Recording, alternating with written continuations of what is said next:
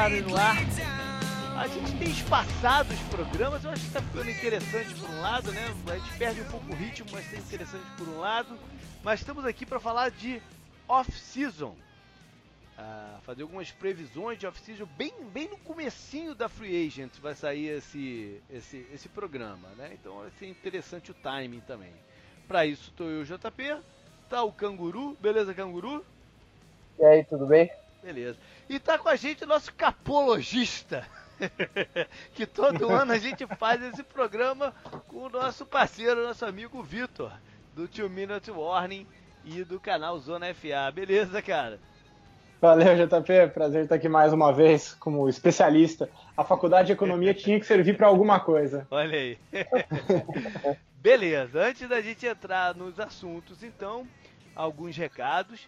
Bom, é, vocês devem, óbvio que vocês já devem ter visto. Uh, eu tenho falado e o, o, site tá, o site tá, tá na merda, né? O 10 Jardas tá, tá, tá na merda. Deu um problema de database que que ninguém consegue resolver. Né? O nosso WordPress está zoado ao extremo por tantas mexidas, tantos plugins que já entraram, saíram, atualizações, enfim, tanta gambiarra que foi feita dentro dele. É, até pelos, por uns ataques que a gente teve no passado e tal. Enfim, muita gente já mexeu e, e ele não tem mais jeito. Não tem mais jeito. Então a gente está fazendo uma mudança radical no, no, no site. Na verdade, está fazendo um site novo, que não vai ser pelo WordPress, vai ser por um outro programa. É, tem um amigo do Ricardo que está fazendo, é o Rudar, feríssima em engenharia de, de software, design, caramba. Ele está ele tá nos ajudando demais, cara. Ele tá fazendo a parada, porra, e, e tá ficando bacana, tá ficando bem bacana. Eu tô bem animado, é uma mudança cultural pra gente, né, de como lidar com, com tudo.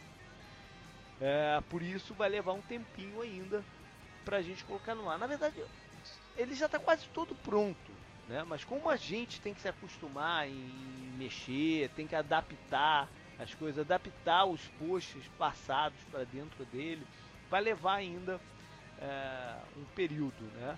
É, a data que eu, eu me fixei, assim, mais ou menos, para a gente colocar o novo portal, que a gente nem está chamando mais de site, está chamando de portal 10 jardas, colocar isso tudo no ar é dia 20 de março.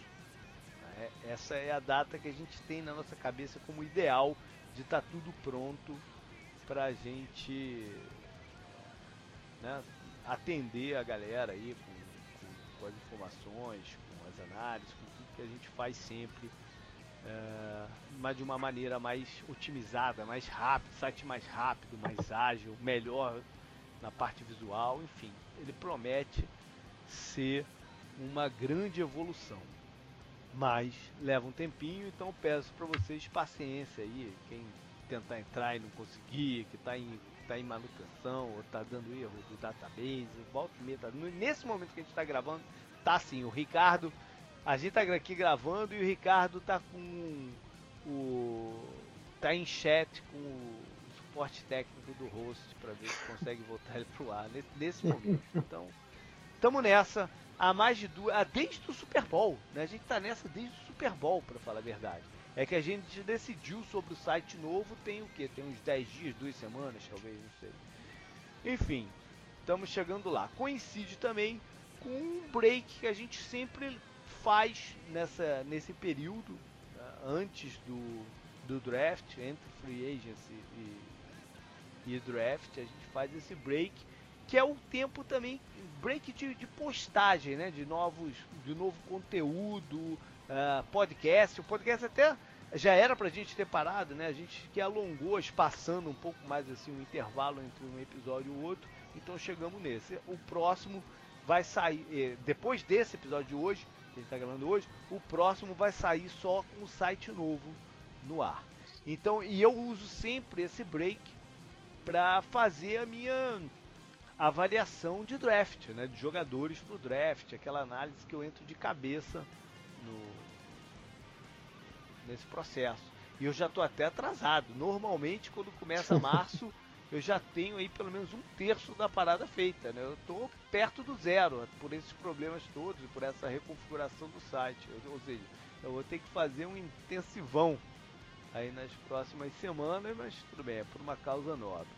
Então, obrigado a todo mundo ter paciência, enfim. É, a galera que, que, manteve o apoio lá no Apoia-se, mesmo quase sem conteúdo, cara, eu, eu, só tenho a agradecer a todo mundo, cara, de verdade, de coração, porque é, não, não tem, pessoa não tem motivo nenhum para continuar, não tem nada de benefício nesse, nesse período acontecendo, né? E a galera se manteve lá. Então, agradeço um bocado.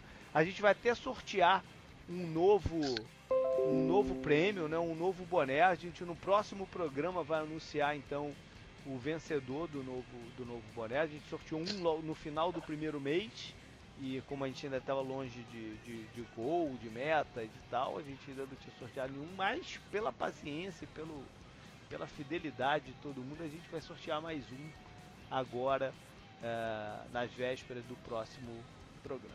Então valeu oh. todo mundo. e já já a gente está anunciando aí toda, todas essas novidades. Beleza então. Vambora, né? Vamos falar de off-season, de free agency, de, de, um monte de coisa. Tem um, tem um post, né? Foi um dos o último até que eu coloquei. É o post que eu faço todo ano com questões, com reflexões sobre off-season. Tá lá no site, quem conseguir entrar. Numa sorte conseguir entrar. Tá lá. por acaso, é, por assim. acaso, né? pegar um momento que o site tá funcionando, ele tá lá.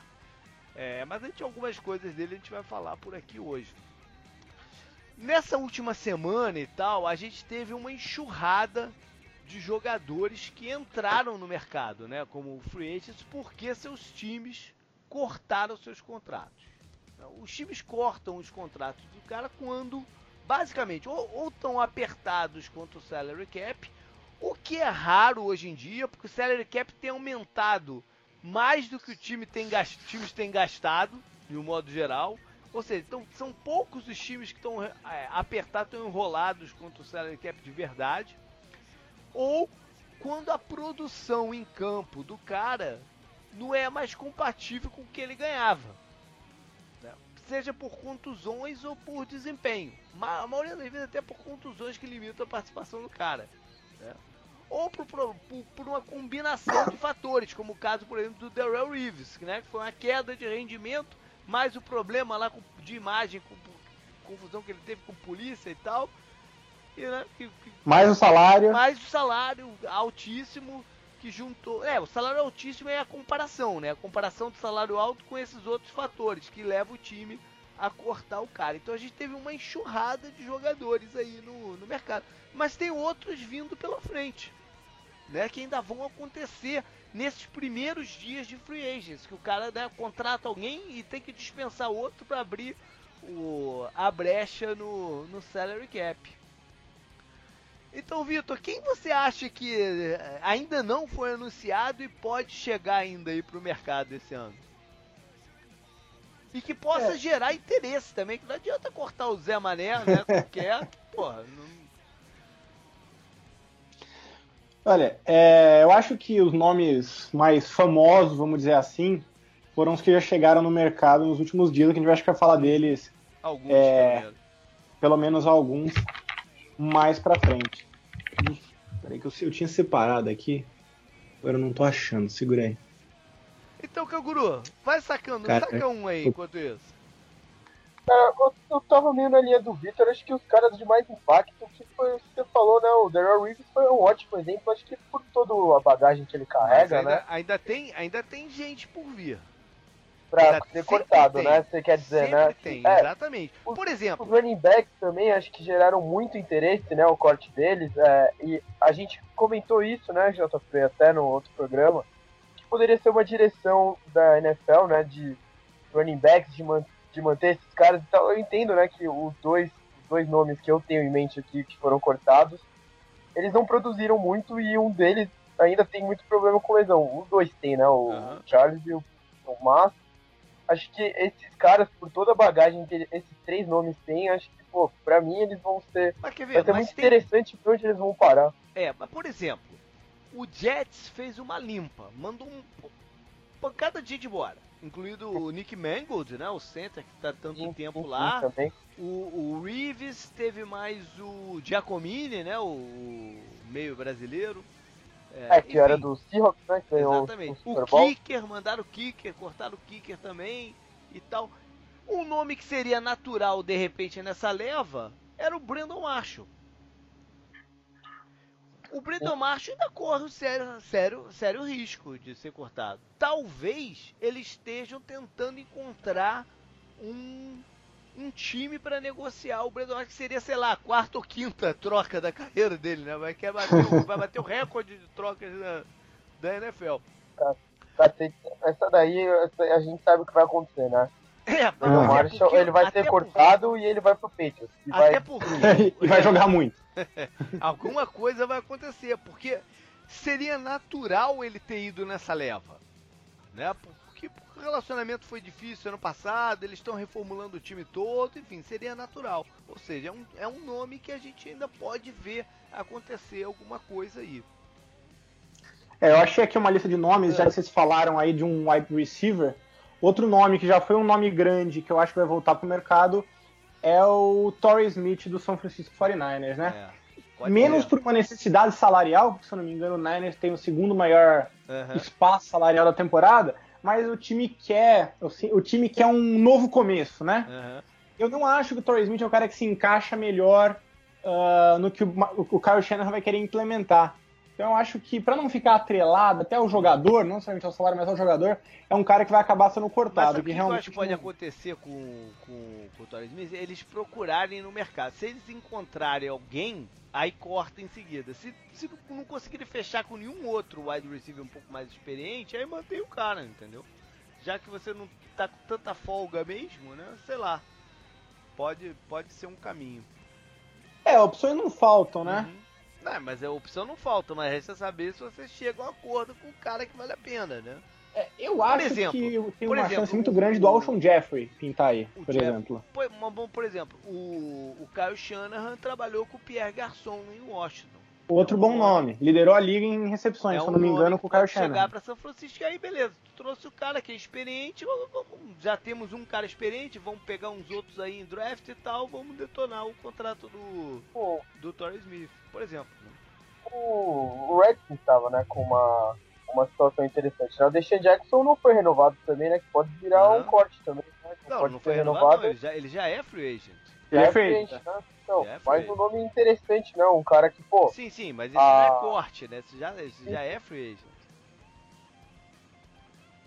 Por exemplo, um, um nome que, que corre um sério risco é o Doug Martin em Tampa.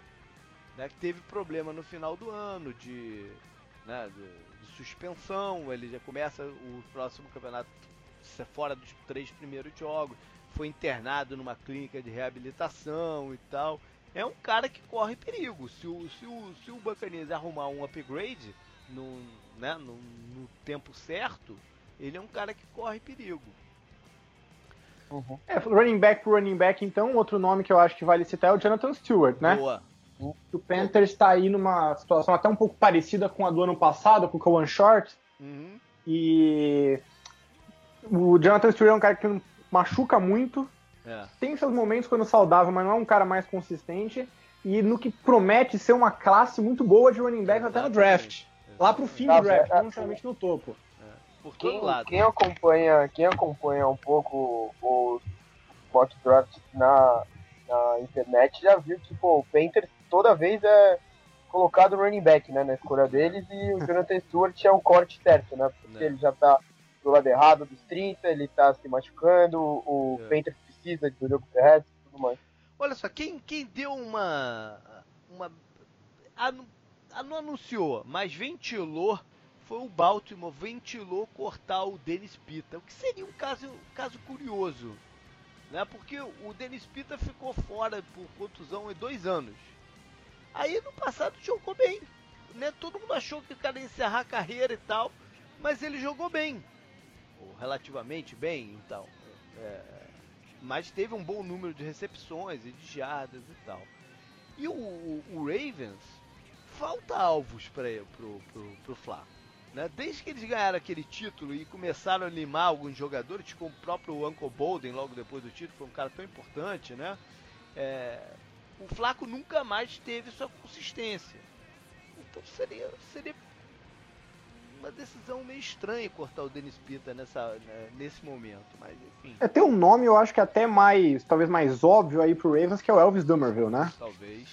Que é 8 milhões e meio que dá é. pra economizar cortando ele. É um cara muito bom no seu, nos seus bons mas dias, mas é um cara que tem lidado com lesões.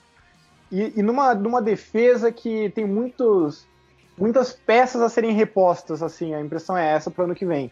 E se você se você não tá confiante que o Dumerville vai ficar saudável e vai produzir a temporada inteira, às vezes vale a pena você cortar o salário dele e usar esse dinheiro para reconstruir o resto da defesa, que foi muito boa no passado, e com certeza eles não vão querer desmontar ela agora é. com bastante jogador na frente. Mais, mais um a caminho do Não Patriots. colocaram a franchise tag. A franchise tag. É, mais é? um a caminho do Patriots para ter uns 10 sacks, né?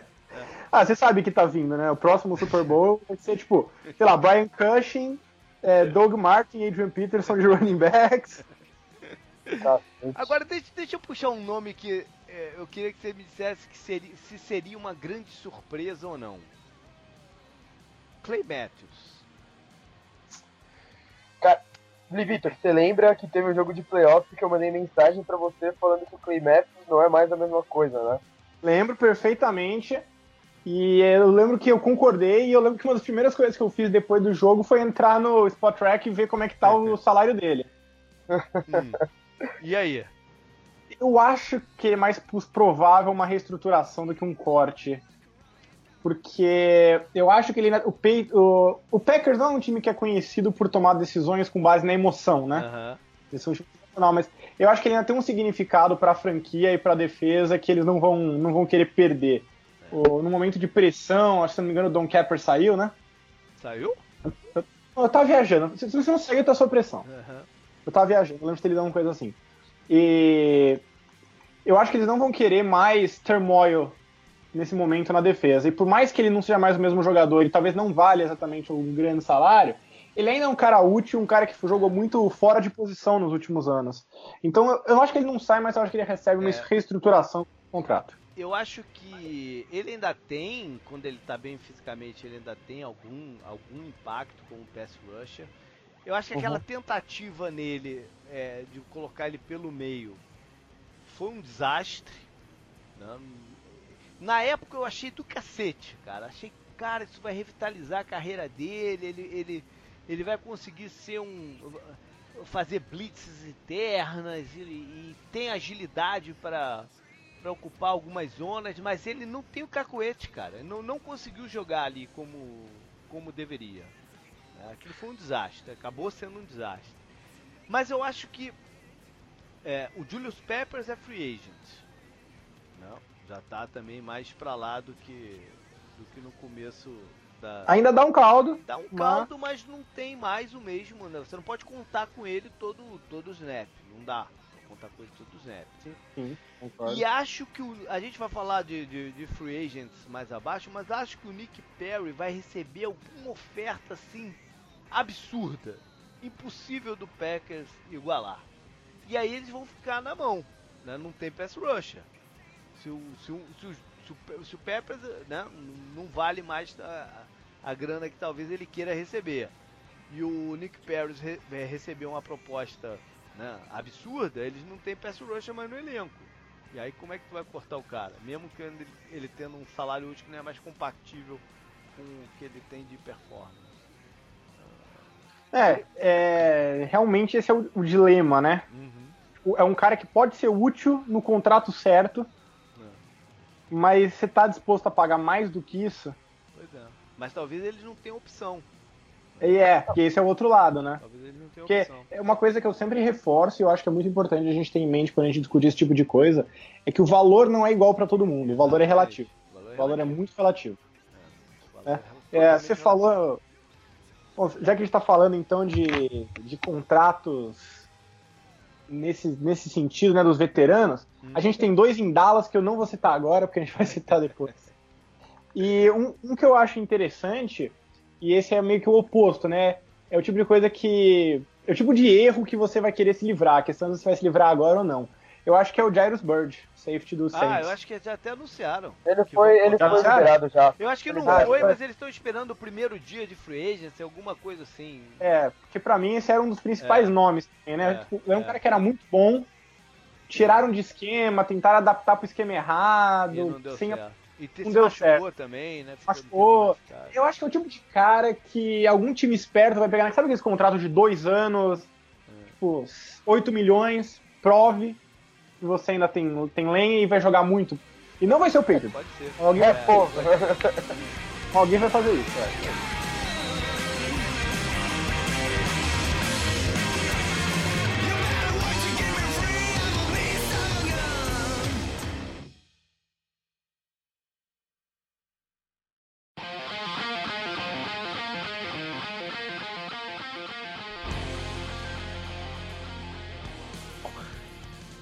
gente entrar aqui em, em, mercado de verdade, eu gosto sempre de fazer uma brincadeira de algumas previsõezinhas, né?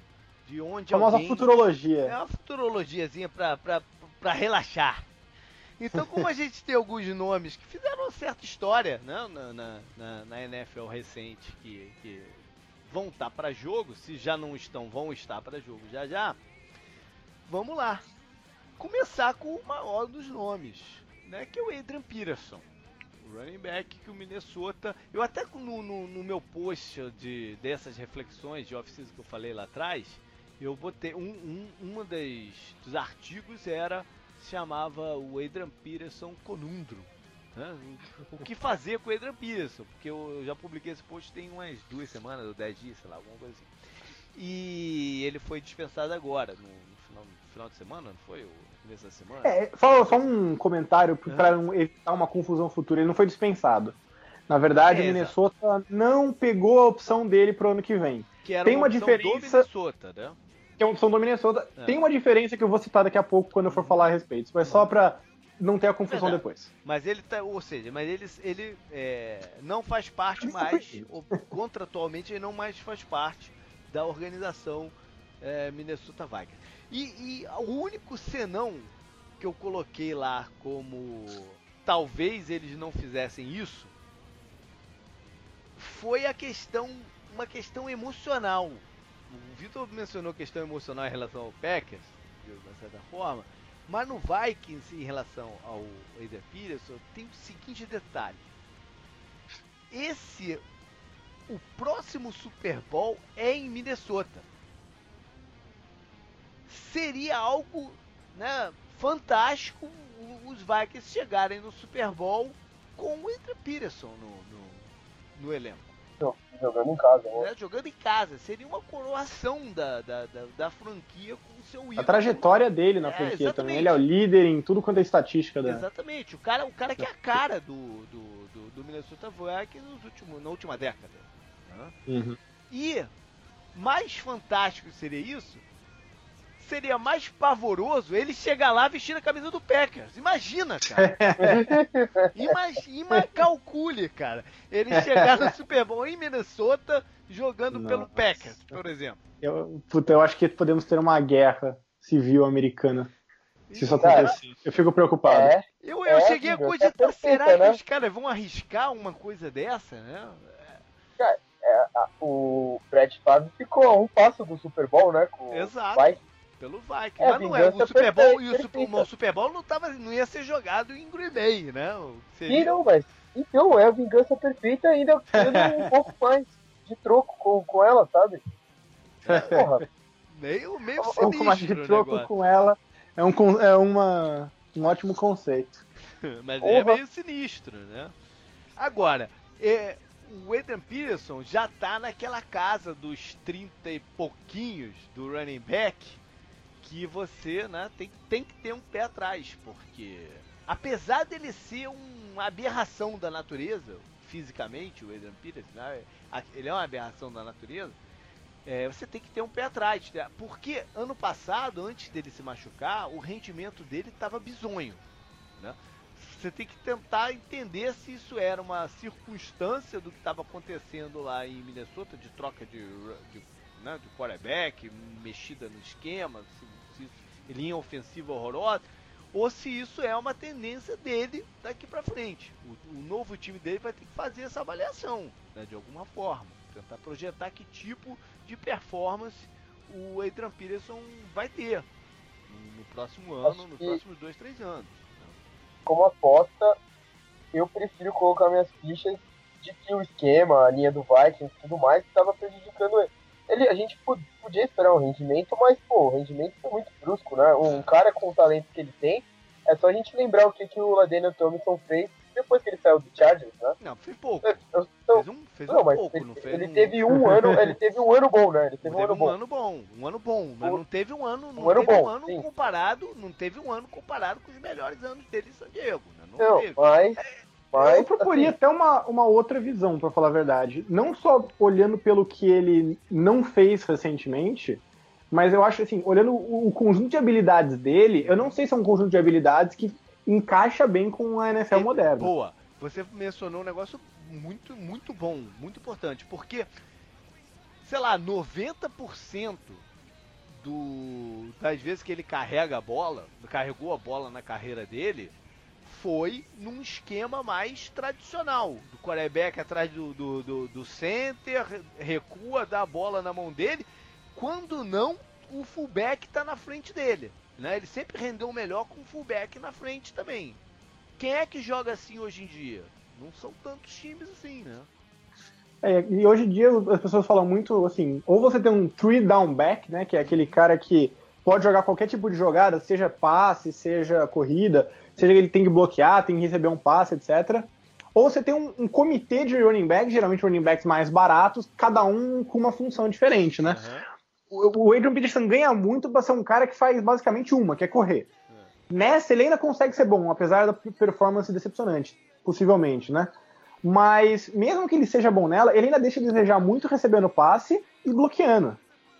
Então, é. você ainda tem que ter running backs no seu elenco que completem essas falhas. Então, para um cara que não vai conseguir jogar em todas as situações, vale a pena pagar. Você vai usar ele como parte de um comitê, mas tipo, é o Adrian Peterson, você consegue usar ele como parte de um comitê sem ter um problema depois. Eu acho que tem muitos nuances é, desse tipo que prejudicam o time em torno dele. É verdade. Agora, é, antes de dizer para um, né, fazer um chute aí de onde ele vai parar, eu acho que a gente pode deixar de fora o Dallas, né? Porque, porque não, ele sim, gosta de sim, vincular sim, ele ao, ao Dallas. Ele não, já não. falou, ele já deu um depoimento que gostaria de jogar em Dallas. Teve aquela ocasião que o Jerry Jones bêbado ligou para ele, isso foi. Mas, porra, a gente acho que a gente pode tirar de lado, eles não fariam isso, né? É, olha, assim, se fosse o, o Jerry Jones o manda-chuva, É. como ele foi antes, eu até poderia pensar na possibilidade. Mas parece que a estrutura lá de Dallas já tá um pouco mais distribuída, o filho dele parece ter mais, mais poder. Eu acho que eles têm uma estrutura para evitar uma loucura de impulso, vamos chamar assim, desse tipo. Porque não faz sentido realmente você pagar uma nota, porque um outro ponto que a gente tem que lembrar que é o seguinte: o, o principal motivo do Adrian Peterson no mercado é para ele testar o mercado. Ele Uhum. quer ver o valor dele. Ele é um cara orgulhoso, ele é um cara que quer um contrato grande. Então, não é só ter o Adrian Peterson, é ter o Adrian Peterson pagando o preço. Não, ele é um cara maluco, né? Por sinal. É, exatamente, é um cara com um ego gigante, que vai querer ser valorizado. E por muito Então, assim- pouco, há dois anos atrás, ele não parou no Arizona Cardinals. Foi por muito pouco. É, é que, assim, os dois times que ele mais foi vinculado em prováveis saídas tem duas estrelas, né? Das maiores da Uhum. posição agora. É, É, agora o para o Arizona Cardinals e o. Cowboys. Não faz É, menor então. sentido para o Arizona agora. né? A história dele com o Arizona foi, foi, foi muito maneira de se ver, de se entender como a NFL as coisas se desenrolam, né? Ele chegou muito perto de, de ser negociado mesmo. O que, que eles dizem, né? Que a transação já estava feita entre Arizona, Peterson e Minnesota, que dependia do draft, né? O Arizona pegaria no segundo round o Amir Abdullah e mandaria o Abdullah no pacote de, de troca pro, pro, pro Minnesota. Dois piques antes o Detroit pegou o Abdullah e aí melou a parada e aí no- isso no segundo round e aí no terceiro round o Arizona escolheu o David Johnson. Né? É, É, alguém se deu bem nessa, pois é, nesse ou- processo. ou seja, o, por uma sorte danada, o Arizona pegou um cara que, pô, né, é, é um desses fenômenos também. É, foi o que o Victor falou, né? Ele tá, ele tá lá pra tudo. Ele foi uma, não, foi tudo, uma grande né? sorte. No final das contas, foi uma grande sorte isso não ter acontecido. Né? Enfim. É, é, tem que pensar mais em, em casamento, né? Em times que não tem um running back muito bom, como foi o caso dos que a gente já falou. Então manda O você. Onde, também, é, onde você Steelers. acha que ele se encaixaria e ele ficaria, então? Ahn,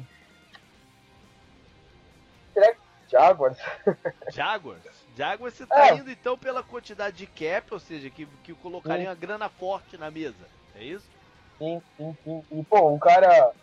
O Victor falou, um cara orgulhoso como ele, ele não vai querer ficar perdendo desse jeito que o Jaguars tá acostumado a perder, sabe? Um tipo de mudança, assim, não só dentro de campo, mas um pouco cultural, né? Com a mentalidade dele. Eu falei, né, que ele é meio maluco e tal, né? Fora de campo, mas dentro de campo ele tá acostumado a ser um grande cara, né? É. Ter, ter, o destaque e tudo mais. E aí, Vitor, e você? Posso falar onde eu acho que ele acaba, cara? Ah, falar?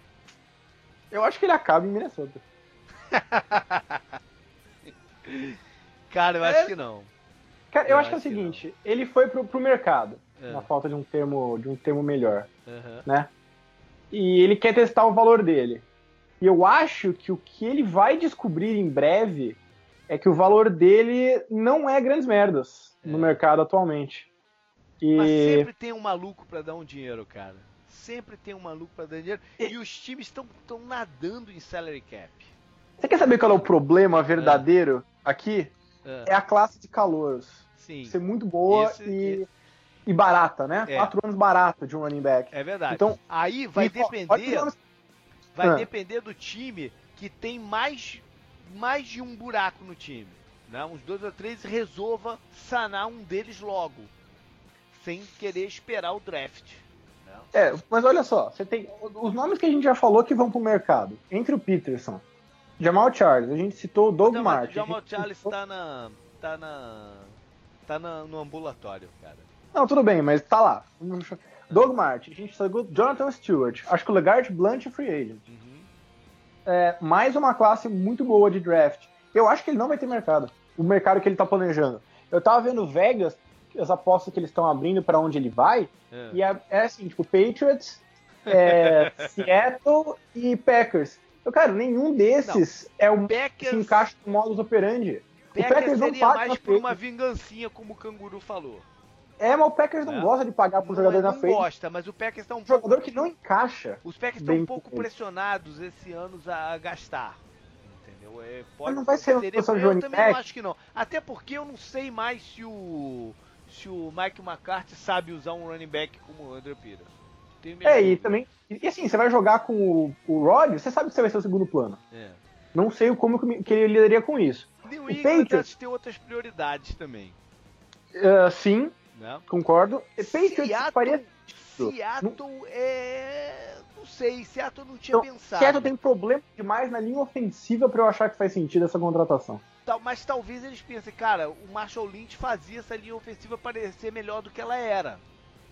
Entendeu? Mas de o Marshall repente o Lynch André Peterson em outra mesma situação, coisa. né? Hã? É, outra situação e uma linha Mais melhor menos, era uma linha um pouco melhor, não era grandes coisas melhor, era um pouco melhor. Ela, Era ela mais, sempre mais fez- melhor, entre aspas, do que você diz, mas tudo bem. É. É, Mas eu ok, acho, por mas- exemplo, de um, um dos nomes que está sendo vinculado não faz muito sentido, que é o Oakland. Eu acho que o Oakland tem outras prioridades agora de negociação, de dar dinheiro para os seus próprios Sim, jogadores. Sim, sim. é, né? e, é um time, e é um time que, vale citar, usa muito bem os running backs no jogo aéreo, que é uma Exato. fraqueza do Peter. Exato. Não, e o Raiders tem essa variedade, né? Acho que um deles foi embora, mas ele tem essa variedade. Tem mais uns dois lá que jogaram ano passado bem. É verdade. Sim, sim. Baltimore, eu não sei se é do estilo deles fazer isso. Né? Eles já meio que anunciaram que querem dar um upgrade no jogo de corrida, mas não sei se é muito o estilo deles fazer isso. E também eu não Running acho que assim, a gente, a gente citou mais cedo, né, que eles poderiam cortar o Dummerville pra abrir um cap que eles estão precisando de espaço pra Aham, respirar. Eu não vejo eles queimando esse cap no running Pois back. é. O Peterson andou se engraçando com o Giants aí pelo Twitter. Ah, Giants é uma. O mas o Giants é da mesma escola do cara do, do, do McCarthy. Eu não sei se esse cara Sim, sabe usar o running back pra eles gastarem o dinheiro com isso. O, o Giants ele faz sentido dessa forma, mas não da forma de uso e tal, faz sentido pensando na free agency do ano passado, que eles gastaram uma certa uhum. grana, deu certo, né? Eles estão com uma boa memória, talvez, de usar esse dinheiro e o dinheiro yeah. ser pago, né? Yeah. campo. E pô, eles tiveram muitos problemas com a posição, né? Ela não pois teve é. ninguém de titular. E, pô, a gente falou aqui, fez os times, os times que foram pra pós-temporada, muitos deles tinham running backs marcantes, né? A gente é muito fácil é. lembrar vários deles, né? Detroit seria um lugar interessante também, mas o cara que está lá no comando vem da escola dos Patriots. Eu não sei se ele usaria muitos recursos num running back. Num, num... É, é, a mesma história do Patriots, né? Se fosse barato, faria sentido. É, exatamente. Porque, Porque o Patriots, Patriots, é ótimo em usar esse tipo de jogador. O, mas, mas eu não só. vejo o Patriots pagando o salário que o Adrian Peterson vai pedir para usar um running back. isso no passado. O, Patriots, o Belichick fez isso no passado com um cara chamado Corey Dillon que era o running back estrela dos Bengals. Ele é fez, outra eles fizeram era, isso né? no passado e tiveram sucesso. O primeiro título deles, o ataque fluía pelo Corey Dillon. Eu não sei se é a mesma situação, mas enfim. Mas é outra época, né? outra né? Porque época. naquela época o jogo era muito Exatamente. menos aéreo do que é hoje. É, e sem falar que o Peitos, ultimamente, tem achado muito sucesso com esse comitê de running backs versáteis, né? O é. James é. White, é o. Blount mesmo? Não, o Blount, esqueci o nome do outro. É, que também pega passe. O... Bom, enfim. O Dillon, Dion Lewis. não, Dion Lewis. Dion Lewis, isso. Então, assim, três caras, cada um no seu papel. É não vejo ele quebrando o cofre por um cara, especialmente considerando que o Patriots também é um time que usa muito o jogo a aéreo. A ser que ele veja que o Blount se valorizou muito com o título e a diferença de dinheiro entre o Blount e o Peterson não tá grande. Entendeu? É, pode ser. Mas aí talvez ele prefira não pegar o Blount e talvez ir atrás de um cara que pode nem o... Também. A gente falou aí do Buccaneers. O Buccaneers é um time que gosta de gastar dinheiro assim. À toa. mas, mas, gosta, né? Gosta. É um, é um, é um lugar pra se, é um lugar para se ter o olho. Aí eu pergunto, e Denver? Denver tem um espaço mas... no, no backfield deles. Cara, sim, Será que vai ser Roman Peterson, então, em Denver? Mas então eu vou falar onde é que eu acho que ele vai acabar. É. Washington. Seria Puta, Washington é uma boa, é, uma Seria, ótima, né? cara, né? É... eu, eu, já consigo ver o Daniel Snyder babando assim, cara. É outro cara que gosta de fazer uma, uma, uma firula, né? Fazer uma não, cagada, né? É, eles não têm o, um running back de nome. O rapaz até jogou bem, direitinho em algum momento, né? O um undrafted no passado, mais pro final do, do campeonato. Mas o Matt Fala. Jones, eles parecem que gostam, mas não gostam, né, do cara e tal.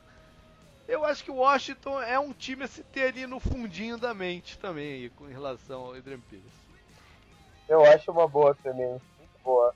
Então vamos pro segundo nome aqui, que o Canguru já falou de leve.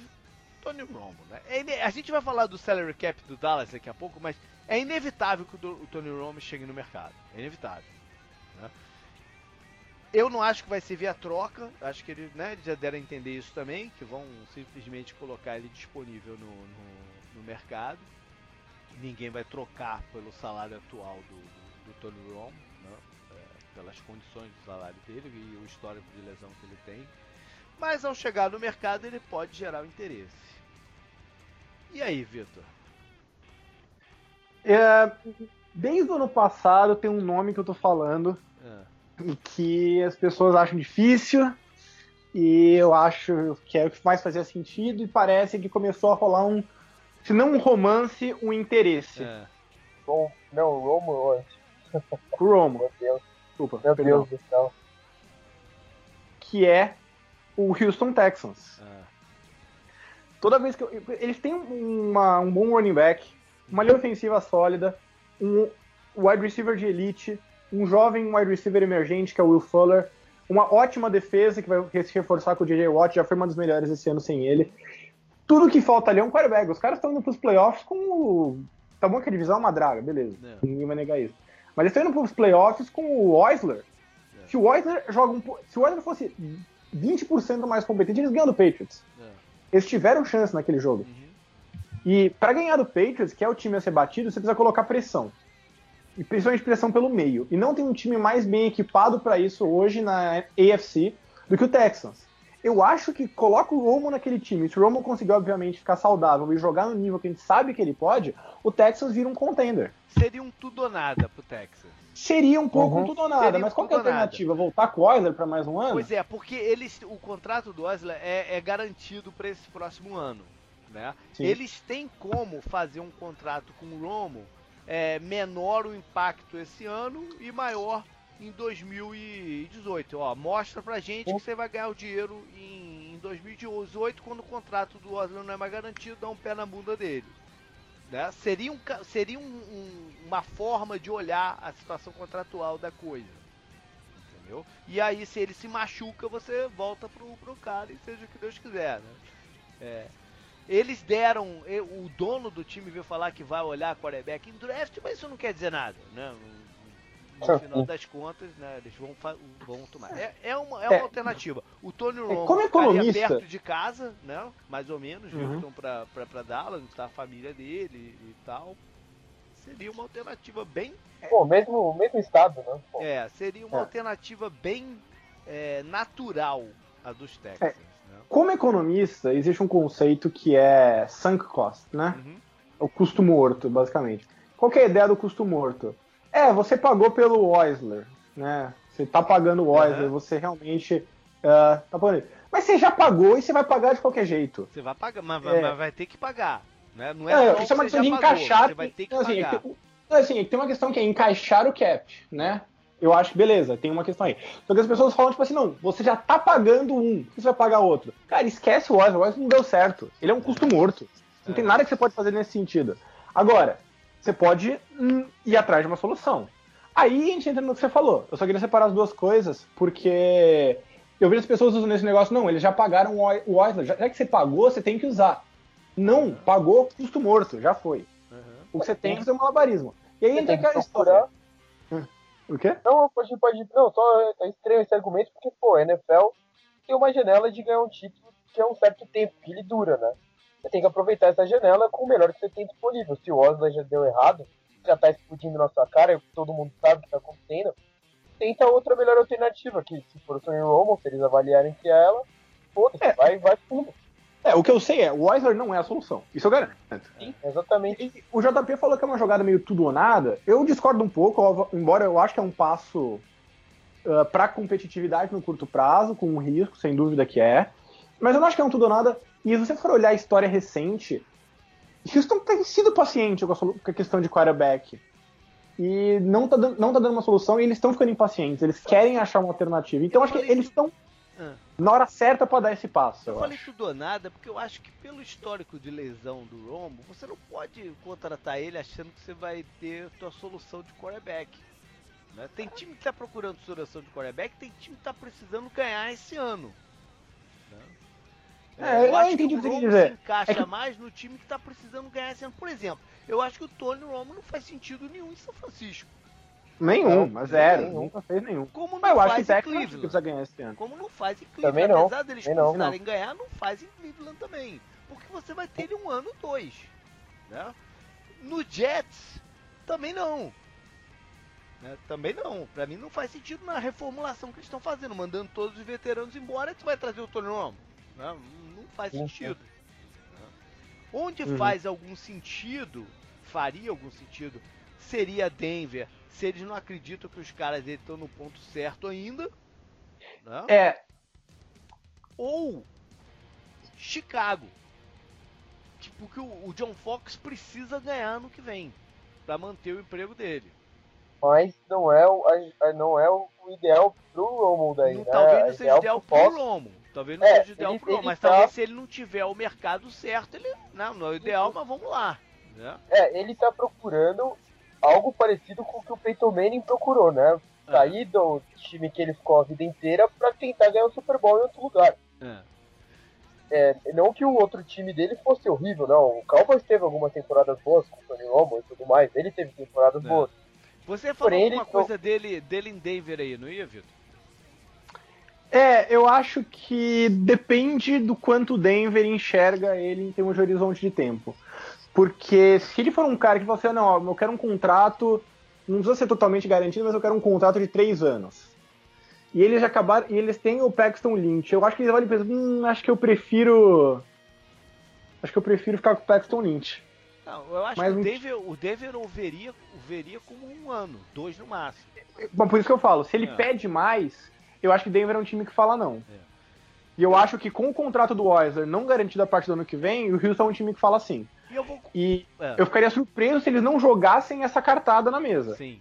Assim, ó, a gente te dá um contrato maior. Não, não totalmente garantido, claro. Nenhum contrato totalmente garantido, mas vocês entenderam o que eu quero dizer. É, é. Um pouquinho mais de signing bônus, talvez. Porque a gente sabe que tem ali o, o, o Oilers saindo do cap, a gente pode lidar com esse custo morto caso dê errado, Aham. né? E eu vou chutar um, um que poderia correr por fora aqui, grande por fora. Buffalo.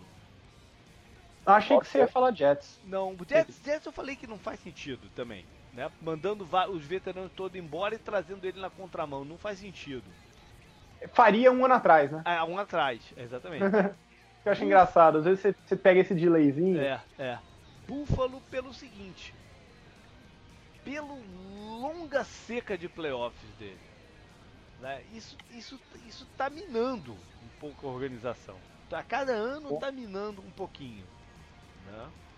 E eles têm mais ou menos um núcleo eh, lá que você, com um quarterback certo, você pode levar para os playoffs. Tem uma boa linha ofensiva, tem jogo de corridas, né? dependendo aí do, do- do- Sim. do- dos recebedores, como é que eles reencaixem a coisa, tem também. né? Tem uma defesa que pode ser emergente na mão do novo, do, do novo head coach. Então eles têm uma estrutura que de repente cai um quarterback melhor que o Tyler, que eles en- enxerguem melhor que o Tyler Taylor e o consiga acabar com essa seca de playoff. Né? E isso seja tentador demais. Até porque eles estão precisando de uma motivação extra para rever a questão do novo estádio. Eles estão precisando ganhar. né? Não pode continuar na mesma maré também. Enfim, acho que Uhum. corre um pouquinho por fora aí. É, faz sentido. Eu só não sei se eu consigo ver com outras opções melhores o Romo escolhendo essa. Sim, então, é, aí, aí vai depender de grana, vai depender de, né, de, de repente, pô, o cara foi lá e botou o projeto na mão dele, ele, né? Vai, vai depender de um monte de coisa, né? Sei lá. É, Eu- pode por isso que eu falei corre por fora. O mais interessante pra ele seria. Seria os dois que a gente falou já, né? Broncos ou Texans mesmo. É, eu vou ficar com o Texans simplesmente porque eu acho que, tipo, o Texas merece, sabe? Tipo, depois de tanto que eles já sofreram. Ou se o, se o Rams estivesse um pouquinho mais na frente de um projeto sério pra ganhar um pouco, poderia entrar como um candidato também, até pela coisa da nova cidade e tudo mais. É, Mas, né? eles estão A muito gente sabe onde investidos eles no, estão, é. estão muito investidos eles no tão- Goff nesse momento. E eles estão muito longe, né, de estar pronto pra brigar por alguma coisa. Não faria também sentido Bom, tá lá. A última pergunta aqui da- da- da- das previsões é uma que eu sempre gosto de fazer em termos de contrato. Alguns quarterbacks devem ter uma renegociação esse ano aí, a caminho. Então, quem vai, no final das contas, ganhar mais dinheiro? O atual MVP da liga e que levou seu time ao Super Bowl, Matt Ryan ou Matt Stafford? Canguru, começa contigo. O cara quer ferrar a gente, canguru. Cara, ah, eu acho que vai ser o Matt Ryan, não? Os dois já saem de muito, né? Sim, os dois já saem de muito. O Stafford sai de muito desde que ele chegou na NFL, né? Que ele chegou com. Foi a época ainda dos contratos absurdos lá pra Calouro, né? Uhum. Mas, por tudo que aconteceu, pelo ano que teve, ter sido MVP, por, pô, ter comandado um ataque do jeito que ele comandou e tudo mais, tem que ser o Matt Ryan, né? E aí, Vitor? É... Eu acho que vai ser o Matthew Stafford por um motivo de leverage. Aham.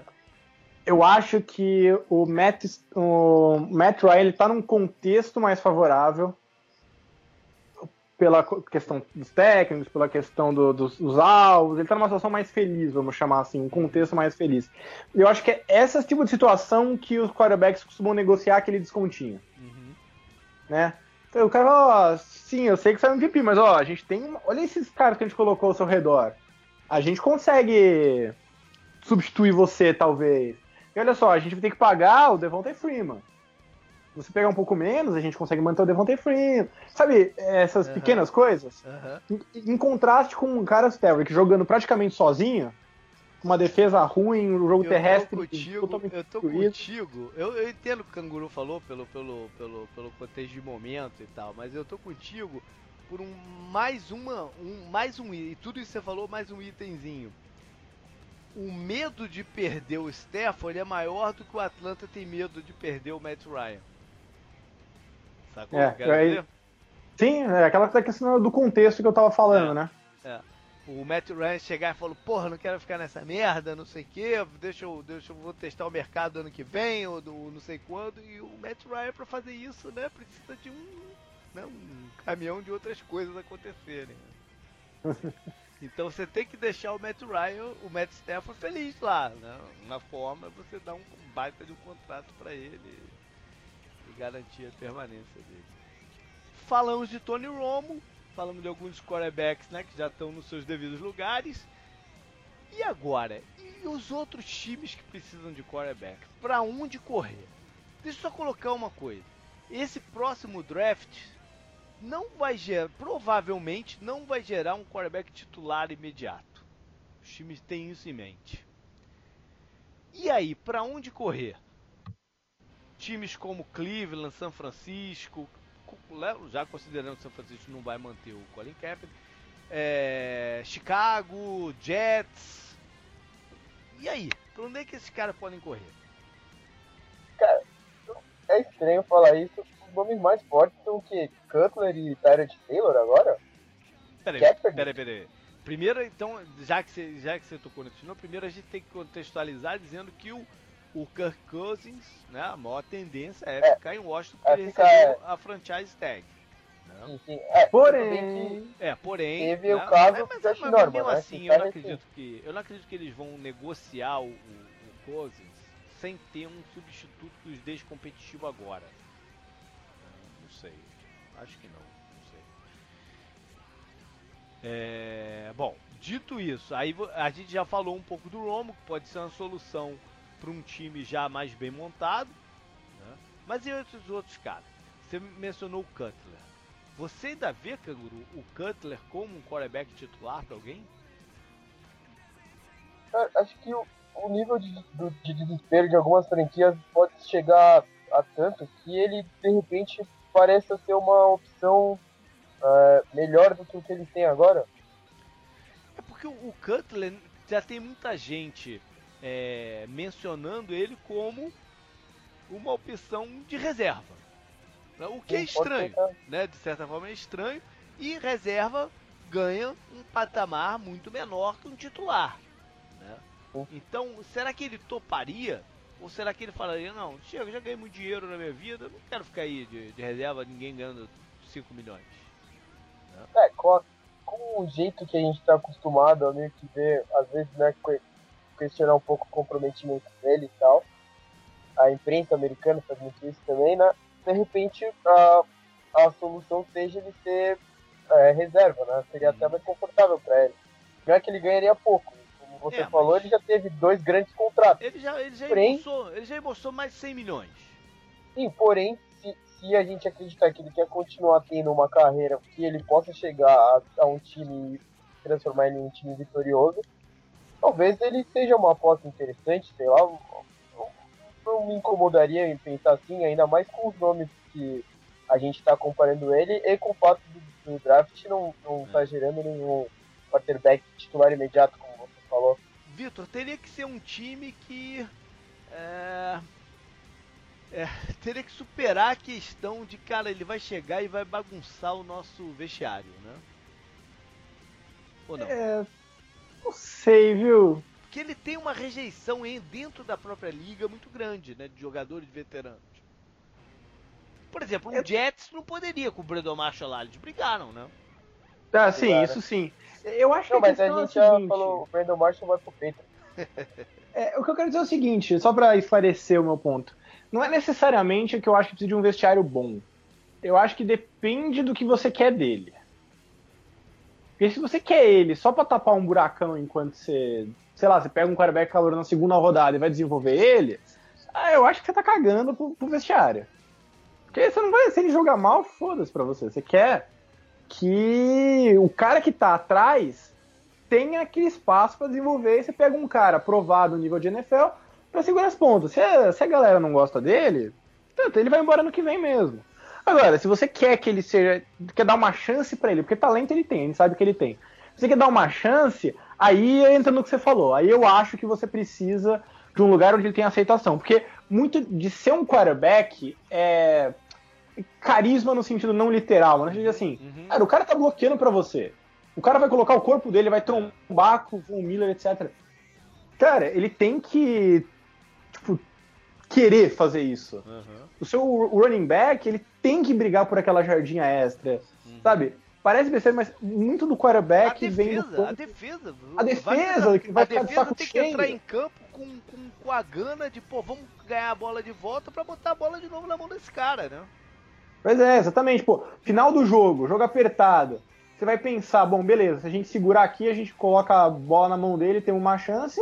Ou não, vai ser tipo assim, puta, por que, que eu vou me matar agora? Não que o cara faça corpo mole, né? Mas tipo assim, às vezes não vem aquela energia a mais, vamos chamar assim. É. Né? Ó, então. E, é... e na NFL rola muito também conexões, né? De caras que já trabalharam com ele e tal, de que o conhecem, enfim. É, o técnico de quarterbacks do Jets foi técnico dele em, em Chicago, né, do, do quarterback, é uma conexão. Uhum. O pai Sim. do Kyle Shanahan draftou ele em Denver, né? O Mike Shanahan tem uma conexão aí, então essas coisas também influenciam, né? É, eu acho que hoje é difícil ver o, o Cutler como sendo a solução de alguém, embora eu não consiga criticar um time desesperado querendo dar uma chance uhum. considerando que tipo, não tem uma opção no draft fácil, assim. Mas hoje eu vejo ele mais como um cara de transição.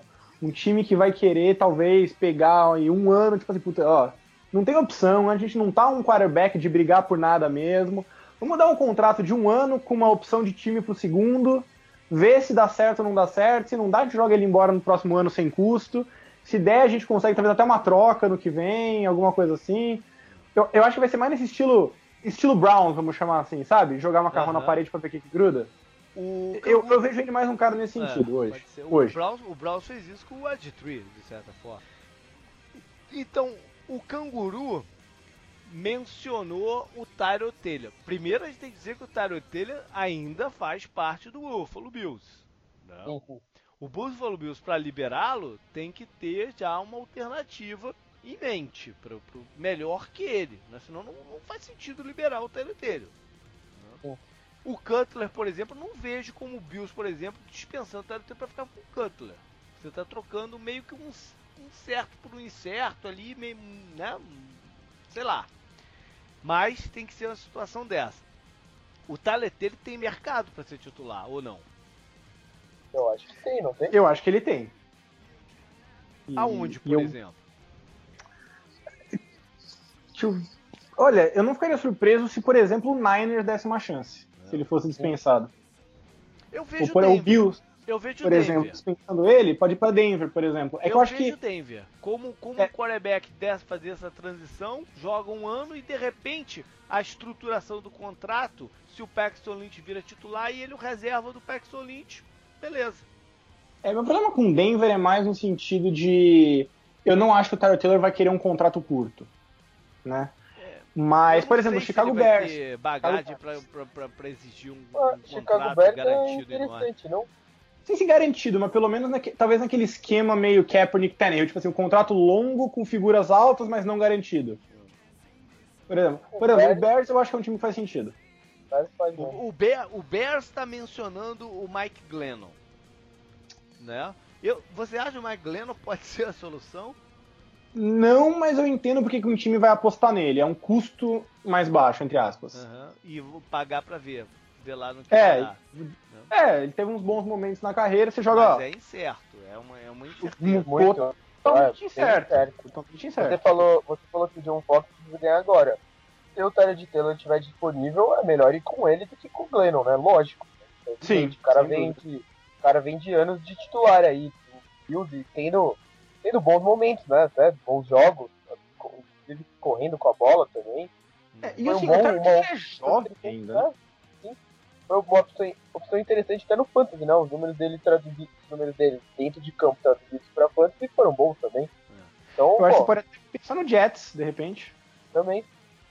Agora, a gente ainda não falou no nome que foi né, mais salpicado aí esse tempo todo, que é o do Garopolo. Cara, é- é- eu, eu quase fui assassinado por torcedores do Patriots por falar isso, mas eu acho que o mercado dele não tá tudo isso. Você acha que o mercado dele tá tudo isso? Por isso, talvez, que o, que o Be- Belichick Tirou do dizer mercado, que, é. que não, não vai negociar, pra tentar dar uma levantada no, no, no preço. É, ou, ou para levantar o preço e também decidir assim, ó, se é por isso, eu prefiro manter ele comigo, ter uma segurança do Brady, avaliar o Brady mais um ano, e na pior das hipóteses, o cara vira uma escolha compensatória, né? É, pode, eu, eu acho escolha até que- compensatória é um terceiro round, no máximo. É, lá em 2019, mas assim, Se alguém consigo- oferecer um primeiro round, é maior que o terceiro, bem maior que o terceiro round. mas é exatamente esse mercado que eu acho que não existe. Eu- Pois é. Talvez nem o segundo round exista. Não É isso que eu existe, não existe, por exemplo, pra mim, na minha cabeça, não existe, por exemplo, o Chicago dar a terceira pique geral por ele. Não, é isso não, não. não. Pra mim teria que ser alguma coisa tipo assim, uma escolha de segunda rodada do, do, do Bronco, do Browns, e não a primeira de Exato. segunda rodada. Aí resta saber o quanto que o Cleveland tá desesperado pra fazer isso. Eu não acho que esteja, eu acho que é um time que tá com uma paciência nesse sentido. E, e vale lembrar o seguinte: não só você tá, vai ter que pagar caro se você seguir esse preço pelo Garopolo, como A. Ele é exatamente, não vou dizer exatamente, mas muito parecido com o caso do Oisler. Aham. É um cara que jogou tipo, dois jogos, jogou bem, e você tem que tomar uma decisão Isso. cara em cima disso. Por isso que eu acho que o Houston não é uma opção. Não há, não é uma o opção. Houston não ia arriscar, né? é, é, o emprego de tanta gente não ia se arriscar a dar uma, dar uma pique de primeiro round por um cara que pode ter o mesmo, no final das contas, pode ter o mesmo é, tipo de desempenho que o Wesley teve. É, uma segunda coisa até que eu acho que vale citar nesse sentido é que ele vira contra trade no final do ano. Aham. Então também você tem um ano para decidir. E aí, Se você o paga, New England pode até paga. colocar franchise tag nele no ano que vem e tentar negociar. pode. Exatamente. Isso eles podem fazer.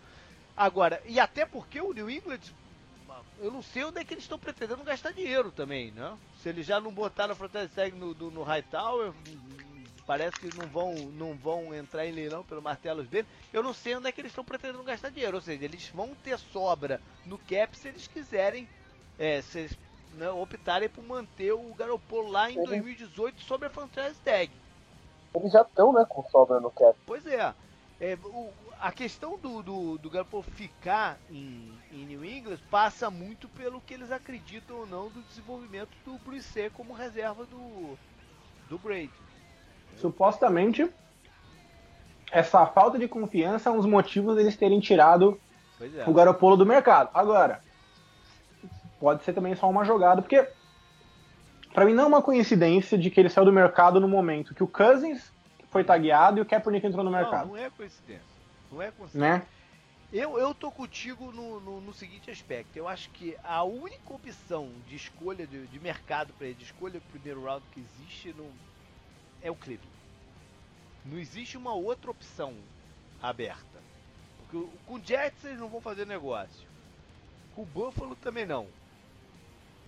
Denver não vai gastar uma first pick de- de- no, no, no quarterback, tendo acabado de usar uma no Paxton Leach. Houston não vai usar. Né? Uhum. Chicago, terceira geral, não, não faz o menor sentido. São Francisco, segunda geral, não faz o menor sentido.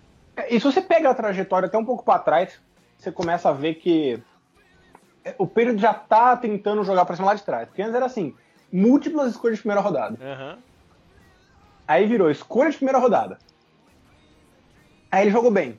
Aí, eu- puta, eu acho que topo de, de draft. Claramente não tem esse mercado. Uhum. Não com tanta opção de quarterback no mercado Né? esse ano. Quer- quer- E quer ver eu acho que, inclusive, que- que inclusive, só pra, Ah. só pra completar esse ponto que é, é, eu vi que é rápido, o fracasso do Oisler pode ter atrapalhado nisso aí. É? Mas tudo bem, continua. Ó, uma que pode ser interessante pro Cleveland é, e Patriots fazerem é, o Cleveland tem uma porrada de escolha, não só no primeiro round, como no, no, no, nos outros rounds seguintes, né? Você joga uma inversão de piques aí. O, o Cleveland dá a 12 segunda, pega a 32 segunda do Patriots, o Patriots sobe 20 posições e o, o Cleveland joga um segundo round aí mais, a, mais, mais lá para trás é. na brincadeira. Isso é menos significativo para Cleveland, porque Cleveland tem muito salary cap, mas o que mais me incomodaria se fosse um time trocando pelo Garopolo é que ele vai estar sendo de uma situação muito confortável, que é jogar no Patriots, né? Uhum. É, com pouquíssimo, você tem pouquíssima base de avaliação para ele. Ele jogou basicamente dois jogos na carreira. E você vai ter um ano para avaliar ele uhum. num time que possivelmente vai ser ruim, antes de decidir se você vai pagar um contrato milionário para ele ou não. Eu acho que isso é o que mais me assusta. É muito risco muito risco é para você tomar. E você vai ter pouca base para tomar uma decisão é muito, muito grande daqui a pouco. É muito risco. Tem que vai ser... que ele machuca perde uns 5 jogos, 6 jogos. Cara, você não tem nenhuma base para tomar a decisão se você vai estender ele ou não. É. Algum outro, algum outro jogador que possa aparecer via troca? O que, que você acha, Canguru? É, pensando assim, logo de cara, não me, não me vem ninguém à mente, não. De, é de eles falaram, eles falaram do, do McCarron em Cincinnati. Mas eu não, não sei se algum time o viu Será? como solução. Eu também, foi pouca coisa né, que a gente viu pô, dele. É, não sei se algum time o vê como solução. O nome que eu escutei hoje foi o Chase Daniels do, do, do Philadelphia. Que foi contratado meio que ano passado para brigar com a posição com o Sam Bradford. E acabou que teve aquela uh, negociação pelo Carson Wentz. E aí mudou toda a dinâmica da coisa. É, o, que é, o que é esquisito mesmo é. Tipo, o Wentz não jogou bem. Uhum. Por que você tá colocando ele no mercado ah, agora? Porque aí eles investiram. Bom, eles investiram tanto e acham que ele é o cara, né? Você tem um. Não, tudo bem, mas reserva... não... ele tem contrato de três anos. Então. Por que você não mantém ele mais um ano por segurança, caso você decida. Não, quer saber? Mas o Wentz tá muito o cru. Cara, o cara do, o cara do, do, dos Eagles, do Philadelphia, ele tem ele tem aquela, aquela coceira na mão, sabe qual é? Sei, perfeitamente. Primeiro faz, aquela, depois você pensa. Ele tem aquela coceira na mão. Se chegar uma proposta, ele não. Ele recusa. Ele, é, ele, ele não recusa. Aí a gente entra numa outra categoria. Uns caras tu fala, caraca, será que esses caras alguém ainda pode acreditar neles? Aí tem vários nessa situação. Um deles, por exemplo, é o Nick Foles. Será que algum time ainda o vê como um cara que possa dar a reviravolta na carreira? Cara, o, o Nick Foles é engraçado, né? O Tom Brady acabou de quebrar um recorde que pertencia ao Nick Foles, né? Nessa temporada. De touchdowns, né? Foi de 28 touchdowns e duas interceptações, né? É, é que meio que melhor... você precisa saber sobre esse recorde, né? Tipo, sobre o quão é, relevante recorde, esse recorde é. O recorde anterior era 27-2 do Nick Foles, né? Que foi aquela temporada lá, o primeiro ano do Chip Kelly, né? É. Cara, não, não sei, eu acho que tem muito time que de repente pode ser desesperado, né? Uh, tabus, né? De não conseguir ganhar de oponentes clássicos, uhum. como o Bills, que você falou, pode ser uma. Se eles acham, se o Tyrant Taylor realmente for embora, né? Algo desse tipo. O Browns, né? Talvez, pô, tá desesperado, faz lá o cálculo do Moneyball, vê se dá certo. Contratar o Nick Foles, de repente, vai saber, né? É que a experiência do, do Osweiler e como ela explodiu, né? tá muito, acho que, latente na mente de todo mundo, né? As pessoas devem estar com um pouquinho mais de medo de se arriscar, então você ir para um cara que foi mais testado, já não deu muito certo, é meio é muito preocupante, né? Ele virou reserva. Qual é o nome do cara que ele virou reserva lá no Rams? Case Keenum. Case Keenum. É, então, Eu ia falar Austin Davis. Porra, velho. Aí fica difícil, né? Você apostar nele de novo, né? Não sei é, não. Não querendo fazer graça, mas Alguém apostaria no Dino Smith? não. pra, ser roupeiro, talvez. Ou no AJ Manuel, que eu acho que é um caso pior ainda. Né? eu acho que é o pior. Ô, JP, eu tenho uma pergunta pra você, cara. Você consegue ver o Arizona fazendo uma movimentação por um quarterback? Sim, eu consigo. Porque é, o Jay Cutler é um cara que faz um pouco de sentido com o modus operandi dele. Faz um pouco de sentido. E encaixa no esquema Cutler. tático faz um pouco de sentido. O Bruce Arians já deu algumas declarações de que gosta do Jay Cutler, diga-se de passagem. E seria uma precaução caso o Carson Palmer se machuque, que não é uma coisa fora mal. de contexto. Né? Ou continua jogando mal. Ele não jogou tão mal quanto se aparenta. Né? É, Eu acho que é mais uma- um, medo dele se machucar do que qualquer do que do que ele jogar mal. É, Eu, eu acho eu, eu, não, eu não acho impossível, mas o Arizona tem o problema do Arizona para o Jay Cutler é que o Arizona tem uma porrada de outras coisas que eles têm que decidir primeiro.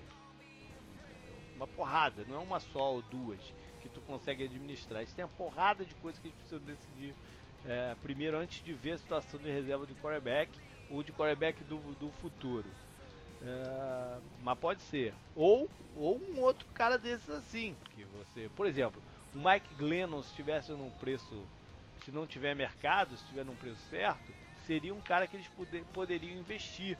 Porque o, o- o- ele vem da universidade, essas coisas de conexão, ele vem da universidade que é a universidade do general manager do, do, do Arizona, o Steve Kine, que gosta, ele conhece tudo do, North Carolina State e tal. Ele poderia ser um cara que o Arizona pudesse investir também se não tiver um mercado forte para ele. Ou então V-Draft. Mas aí V-Draft é uma outra situação. Outro papo É também. um outro papo. É... Bom, faltou o último nome aqui de tem que a gente tem que discutir, que é o Kaepernick. Ele serve para algum time como solução? Como solução não serve, mas algum time se arriscaria ele para colocar como titular? Cara, posso falar? O Cap é muito melhor do que a galera admite. É melhor que a galera admite. É, se você for olhar os números dele, ele teve alguma coisa como acho que 15 touchdowns e. Sei lá, era alguma coisa boa. Tipo, era 15 touchdowns e 3 interceptações na segunda metade da temporada. Uhum. Então, tipo assim, é, não é que ele é a solução de, tipo assim, não, não, você é um time ruim, você vai colocar ele e o cara vai salvar seu time. Mas eu acho que ele é um cara que, numa situação mais estável do que a que ele pegou no 49ers nesse final, da, final de linha, em termos de linha ofensiva, alvos melhores, a galera esquece um pouquinho que o Niners acho que é uma das piores situações em termos de elenco de apoio, Uhum. por exemplo. Eu acho que ele tem condições de jogar bem num time. Agora, o problema que eu vejo aqui é que eu não sei se tem um time que seja um encaixe claro nesse sentido. É, eu vejo dois é, complicadores pro Kepper. Um é, um é a questão extracampo de imagem, né? Você tem que ir para um mercado que não seja a, não, a galera muito. Como é que eu vou usar o termo, cara? Redneck. Não, não, não. Muito conservadora. É melhor usar esse termo, né? Muito conservadora, que aí ele ia trazer uma negatividade muito grande. Tem que ser uma coisa um pouco mais liberal. E, e a outra questão é que eu acho que existe uma percepção sobre o Kaepernick que é ele na parte técnica, né? Que é ele não vai corrigir os problemas que ele tem técnicos. E, e tem, existem problemas técnicos. Ele não vai conseguir corrigir esse- esse- esses problemas. Eu acho que isso tá meio que. Tá meio que. hum, Arraigado demais. arraigado dentro, dentro da liga. Entendeu? E até concordo, mas eu acho que ele é o tipo de cara que ele ainda tem forças que no esquema certo você consegue é, construir é, um ataque em volta. a cabeça da NFL é qual o upside desse cara. Entendeu? E, o- e o Kaepernick, eu não sei se ele tem upside mais. Ele é isso que você tá vendo ali. Então, é que eu acho que o problema nesse sentido de ele é o que você está vendo é que é o seguinte: a gente viu dois extremos do Cap. Uhum, Um extremo que era uma situação mais a mais confortável possível, uhum. né? Que era a grande defesa, grande linha ofensiva, grande jogo corrido, bons alvos. E, Que era um e, e, extremo e desconhecimento do resto da liga sobre ele. um pouco, Né? embora eu ache um pouco exagerado como isso tem sido jogado, mas ok. Uhum. E é um segundo ponto que é pura e simplesmente ele foi da situação melhor para pior possível. Uhum. Uma situação sem linha ofensiva, sem wide receiver, com uma defesa ruim. Então assim, é muito difícil você julgar o cara entre dois extremos, né? Eu acho que ele é um cara que numa situação pode ser um cara útil. E se eu fosse o Browns, eu oferecia um contrato nos mesmos moldes que o Niners ofereceu É, um valor um contrato longo sem dinheiro garantido. Porque eu acho que ele casa muito bem com o Hugh Jackson. eu acho que é um time que vai ter uma boa combinação de alvos e. alvos, linha ofensiva e tudo mais que você precisa nesse caso. Eu não sei se ele. Eu, eu, eu não sei se ele casa tão bem assim com o Rio Jackson. Porque o, o quarterback do Rio Jackson, nesse período todo, o quarterback do Rio Jackson foi o Carson Palmer. E ele não tem nada a ver com o Carson Palmer. O. O Andy Dalton. Não, não. Do, o, é, o, o Andy Dalton foi o, quarterback que o, que o. que o Rio Jackson ajudou a dar um plus na carreira. Mas o quarterback que, ele, que o Rio Jackson se casou foi o Carson Palmer. Na primeira passagem dele pelo, pelos Bengals e quando ele foi head coach por um período breve dos Raiders, que é ele que bancou a ida dele para lá.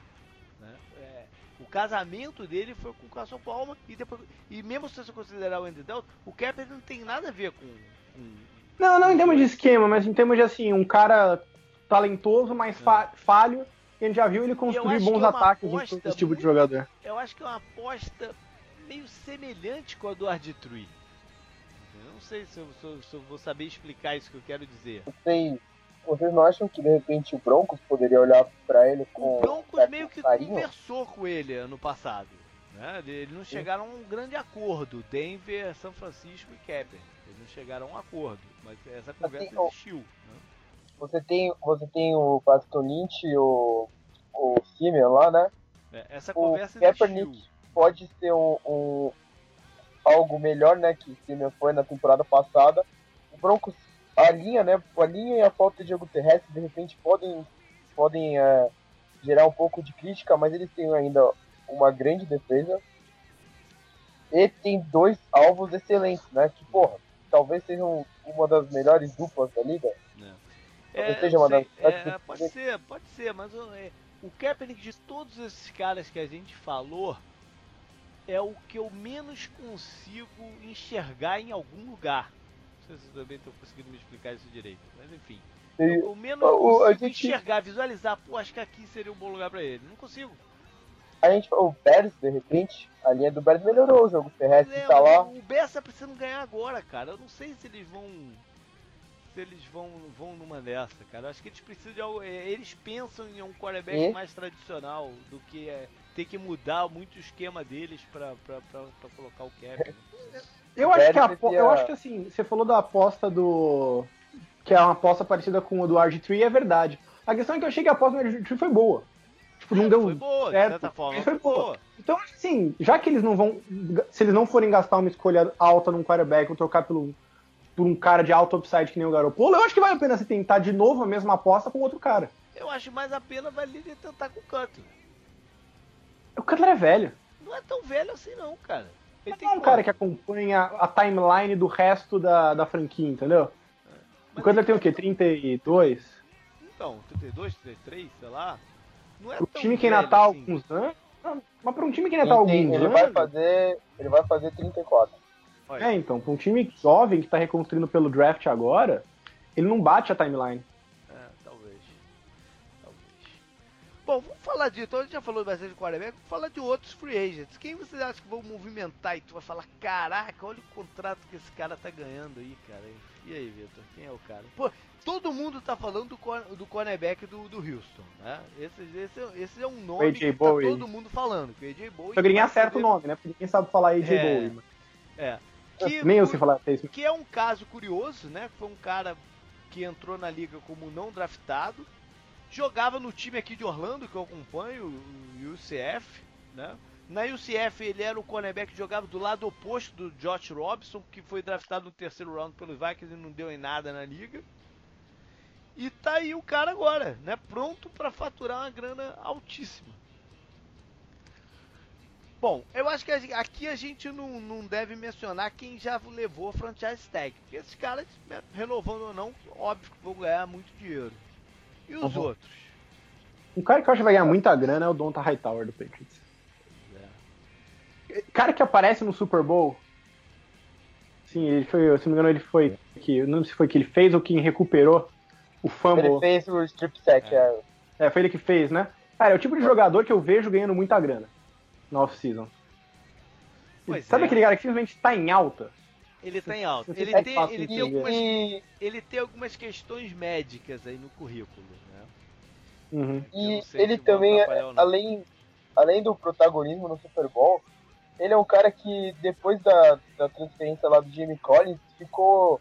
Todo mundo, né, falou, ah, isso aí aconteceu por causa dele, né? Só pode. Pô, o cara é a máquina do peito, não sei o quê, né? Uhum. Mas ficou meio. essa impressão. O cara que vai ganhar o contrato, que eu acho que todo mundo vai falar, não é possível, não é possível, eu já mencionei, que é o Nick Perry. Né? Pelo, pelo valor que nego se dá a- aos pass rushers externos hoje. O que- Calais Campbell também não vai ganhar um contrato que a gente vai ficar Quem? falando aqui. O Calais Campbell. O Calais. Campbell, o Calais Campbell, o Calais Campbell é um caso diferente, bem diferente do, do Nick Perry, né? O Calais Campbell joga numa posição diferente, que é mais por dentro, e ele, ele não é mais o, o pass rusher que ele já foi num momento da carreira dele. Ele, ele é um jogador excepcional no combate ao jogo de corridas e que pode gerar pressão é, esporádica, esporádica não, mais do que esporádica, uma certa frequência, caso o time tenha outras opções, né, que ele não fique numa, num, num- num bloqueio duplo. Mas esse não é o perfil que gera esse wow, né, que a gente vê assim e fala, caraca, wow, né, o cara, o cara, Uou! né? Alshon Alshon Jeffrey? O Pô, Joshua a Jeff, gente o Alshon falou Jeffrey muito tem dele, né? O Alshon Jeff tem a questão médica no currículo, né? Uhum. Mas ele também tem a questão de ser o, talvez o melhor recebedor, né? Sim, mas tem a questão, a questão mé- médica. É, eu acho que tem o Don Taripou. E Também. o Don, o Don Taripou é um cara que eu, eu acho que vai ganhar uma grana e eu acho que tem uma chance de ser um, um cara que ele vai olhar uns anos daqui pra frente e falar, nossa, como é que esse cara ganhou isso? Porque é um tipo de cara que assim, eu gosto muito dele, a combinação dele de tamanho e agilidade é realmente fantástica. Mas. Sabe aquele, aquele cara que ele funciona muito perfeito em um esquema? E ele, e não ele já é um jogador que dependa do esquema, mas a gente vê ele brilhando num esquema, sabe? Sabe o que eu vejo que é o problema do Dr. Paul? É que a melhor temporada dele já tá muito pra trás. Foi uns três anos atrás. Acho que dois. Dois, eu acho que três. Mas enfim, É. já tá um tempo pra trás, entendeu? E a pergunta é, será que ele consegue repetir aquela grande temporada que ele, que ele fez? Né? Mas é um cara, por exemplo, que pode, é, por exemplo, o Houston, que você já falou aí, se, se o Wilfork não né, se, se aposentar, ou- é um cara que já trabalhou com o Romeo Crenel lá em, lá, lá em Kansas City, pode ser um, um time que deposite uma grana nele. Mas enfim, ele pode gerar mesmo. Uma questão curiosa aqui que eu vejo é em linha ofensiva que não tem grandes opções esse ano no mercado de linha ofensiva. É, tem o Brandon, o Brandon Albert, né? O Brandon Que- Albert já, já se acertou Que ele- com o Jackson. Então ele foi pro, pro Jaguars, né? É, já acertou Que era um nome que algumas pessoas especulavam que poderia ser o um dos nomes bons, né? Pois é. É, mas em linha ofensiva não tem grandes, não tem grandes opções assim disponíveis. E acho Lang, É, e, e pelo draft, o draft também não é um draft rico em, em linha ofensiva. Então pode gerar pra galera. E o curioso é que os dois nomes são mais interessantes de linha ofensiva, de, de, de offensive tackle, não estou falando do interior da linha, estou falando de offensive tackle, nesse caso, são, jogam pelo lado direito e não no esquerdo, que tradicionalmente gera mais dinheiro. Né? Que, que é o de Baltimore, o Rick Wagner, e o do Detroit, o Riley Reef. Então eu tô muito curioso para saber que tipo de contrato que esses caras vão ganhar. Muito curioso. Quem mais? O- tem um cara que eu acho que, pode, que vai acabar entrando no mercado. Bom, a gente vai falar dele daqui a pouco, então não vamos dar spoiler. Quem? Ah, tá. É. Então, enfim, Não vamos dar spoiler. é... Terrell Pryor. Qual o mercado do Terrell Pryor? Eu acho que tem. Eu só não sei qual, qual que é. Eu sei que é uma coisa idiota de se falar, mas eu acho que ele vai ter interesse. Eu não sei o, o quanto esse interesse vai se traduzir em, em dinheiro. Teoricamente Eu é acho cara que de uma temporada só, né? Exatamente. Mas é um cara que, assim, é uma temporada, foi a primeira desde que ele mudou de posição. Uhum, Com péssimos quarterbacks, ele jogou com seis quarterbacks diferentes. uhum. Então, é, você falou mais cedo quando você falou de quarterbacks do upside. Ele é um cara que dá para você ver muito upside. É. Né? E isso é, querendo ou não, tentador para quem tá trocando, para quem toma as decisões. É. Certo ou errado, isso é outra história, mas. Você colocar ele num esquema criativo, né? Que souber explorar todas as coisas que ele tem a oferecer, talvez seja um lugar interessante para ele, não? É. Um lugar que precise também de um, de um recebedor, assim. Sim. As coisas que a gente não, não sabe bem. Né? eu acho que ele fica no Broncos, pode ver. Eu já escutei falar que ele é um cara que gera muita antipatia no elenco. Por onde ele passa. Ele teve uma briga no, com alguém, né? Na, que foi? Eu não lembro. Algum cornerback. É... Falou que ele era um merda, não sei o que, no é, Twitter, um negócio assim. Eu já escutei que ele gera muita antipatia. Mas foi o Pac-Man Jones, não foi? Foi o Pac-Man Jones? Acho que ah, se for o Pac-Man Jones, ele que vai. Não, o Pac-Man Jones é o Beto. Ninguém gosta dele. Exatamente. O cara que torce pro Steelers tá falando isso, então podem acreditar. é de Lace ter mercado como running back?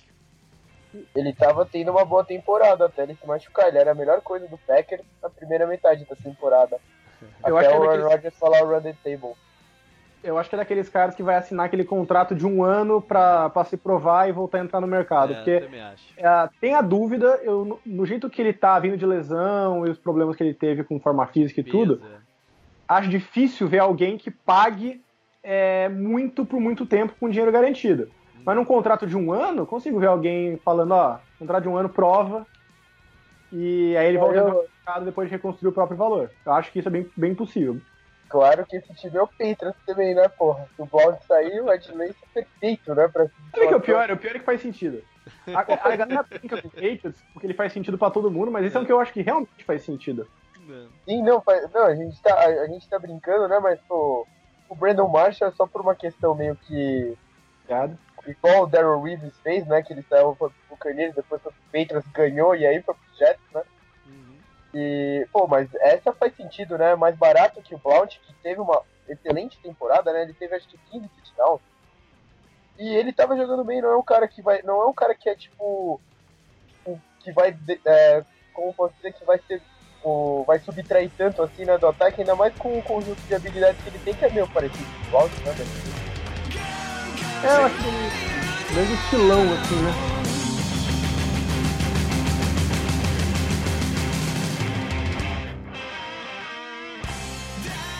Beleza, galera. Então chegamos na parte derradeira do programa, que é quando faz aquele exercício, a gente faz aquele exercício numérico.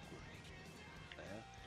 Todo ano a gente usa o Dallas Cowboys, que é a saga do Dallas Cowboys, né? e mais um time.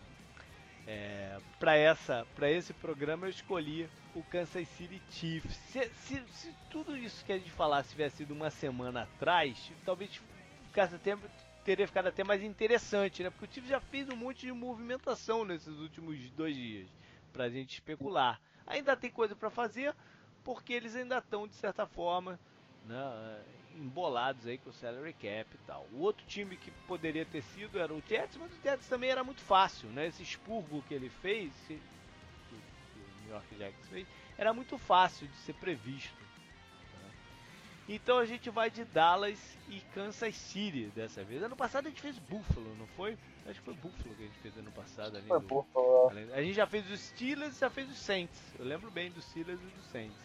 Fez uhum. o Buffalo ano passado, esse ano é a vez do Chiefs para acompanhar a saga dos Cowboys. Então vamos logo para os Cowboys. É? E o Cowboys esse ano tem uma das discussões mais legais. É. Aliás, antes de mais nada, é o fato da gente pegar o Cowboys todo ano é significativo. É significativo, é significativo, exatamente. É significativo. Segundo, eu acho que esse ano vai ser um dos exercícios mais legais, porque ele tem uma questão muito interessante a ser considerada. Uhum, então, que é a questão. É. é. Não, tá. pode falar. Faz, faz, a abertura oficial, a chamada oficial aí. Vamos che chegar lá. Primeiro lugar, dizer que é, qual é a situação de cap deles. É, a princípio, eles estão com 4.4 né, de, de, de folga. Porém, a gente tem que levar em consideração que eles vão precisar obrigatoriamente gastar com calouros. Né? E a conta que eles projetam de gasto com calouros é 5, 5 alguma coisinha, o que dá para eles um saldo negativo de 0,3. Acho que a gente pode usar esse número, né? Porque, lógico que o, o, do calor o cara não vai gastar agora. Para o número oficial do salary cap, é, vale os 51 jogadores que mais ganham do elenco. A gente considera que na, off-season o elenco chega a 90. Né? Para conta da off-season dos times, vale os 51 com maiores contratos né, que, que, você tenha. Os calores só vão entrar mais lá para junho, julho. Né? Ou seja, agora são 51. Mas para nossa brincadeira, a gente já tem que extrapolar o início do campeonato. Né? E quando chegar no início do campeonato, os calores estão lá. Então a gente tem que incluir os calouros aqui, certo, Vitor? É isso que a gente fez todo ano, né? Exatamente. Então, é gente... o dilema que Dallas vai enfrentar de fato, Exatamente. palavras. Então a gente parte de um negativo, um negativo que é quase zero, né? Na verdade 0.3 é quase zero, mas é, tá ali o número, é 0.3, que é uma situação muito melhor do que eles tinham desses últimos todos os anos que a gente fez. Lembra? que eles sempre uhum. estavam menos 10, menos 7, menos 8. É. Né? É uma situação muito melhor e óbvio que eles tiveram não, né, competência no passado e junto com, com sorte de adicionar aqueles calouros que ajudaram a dar a reviravolta no time. São jogadores que ainda estão baratos e vai ajudar nessa brincadeira toda.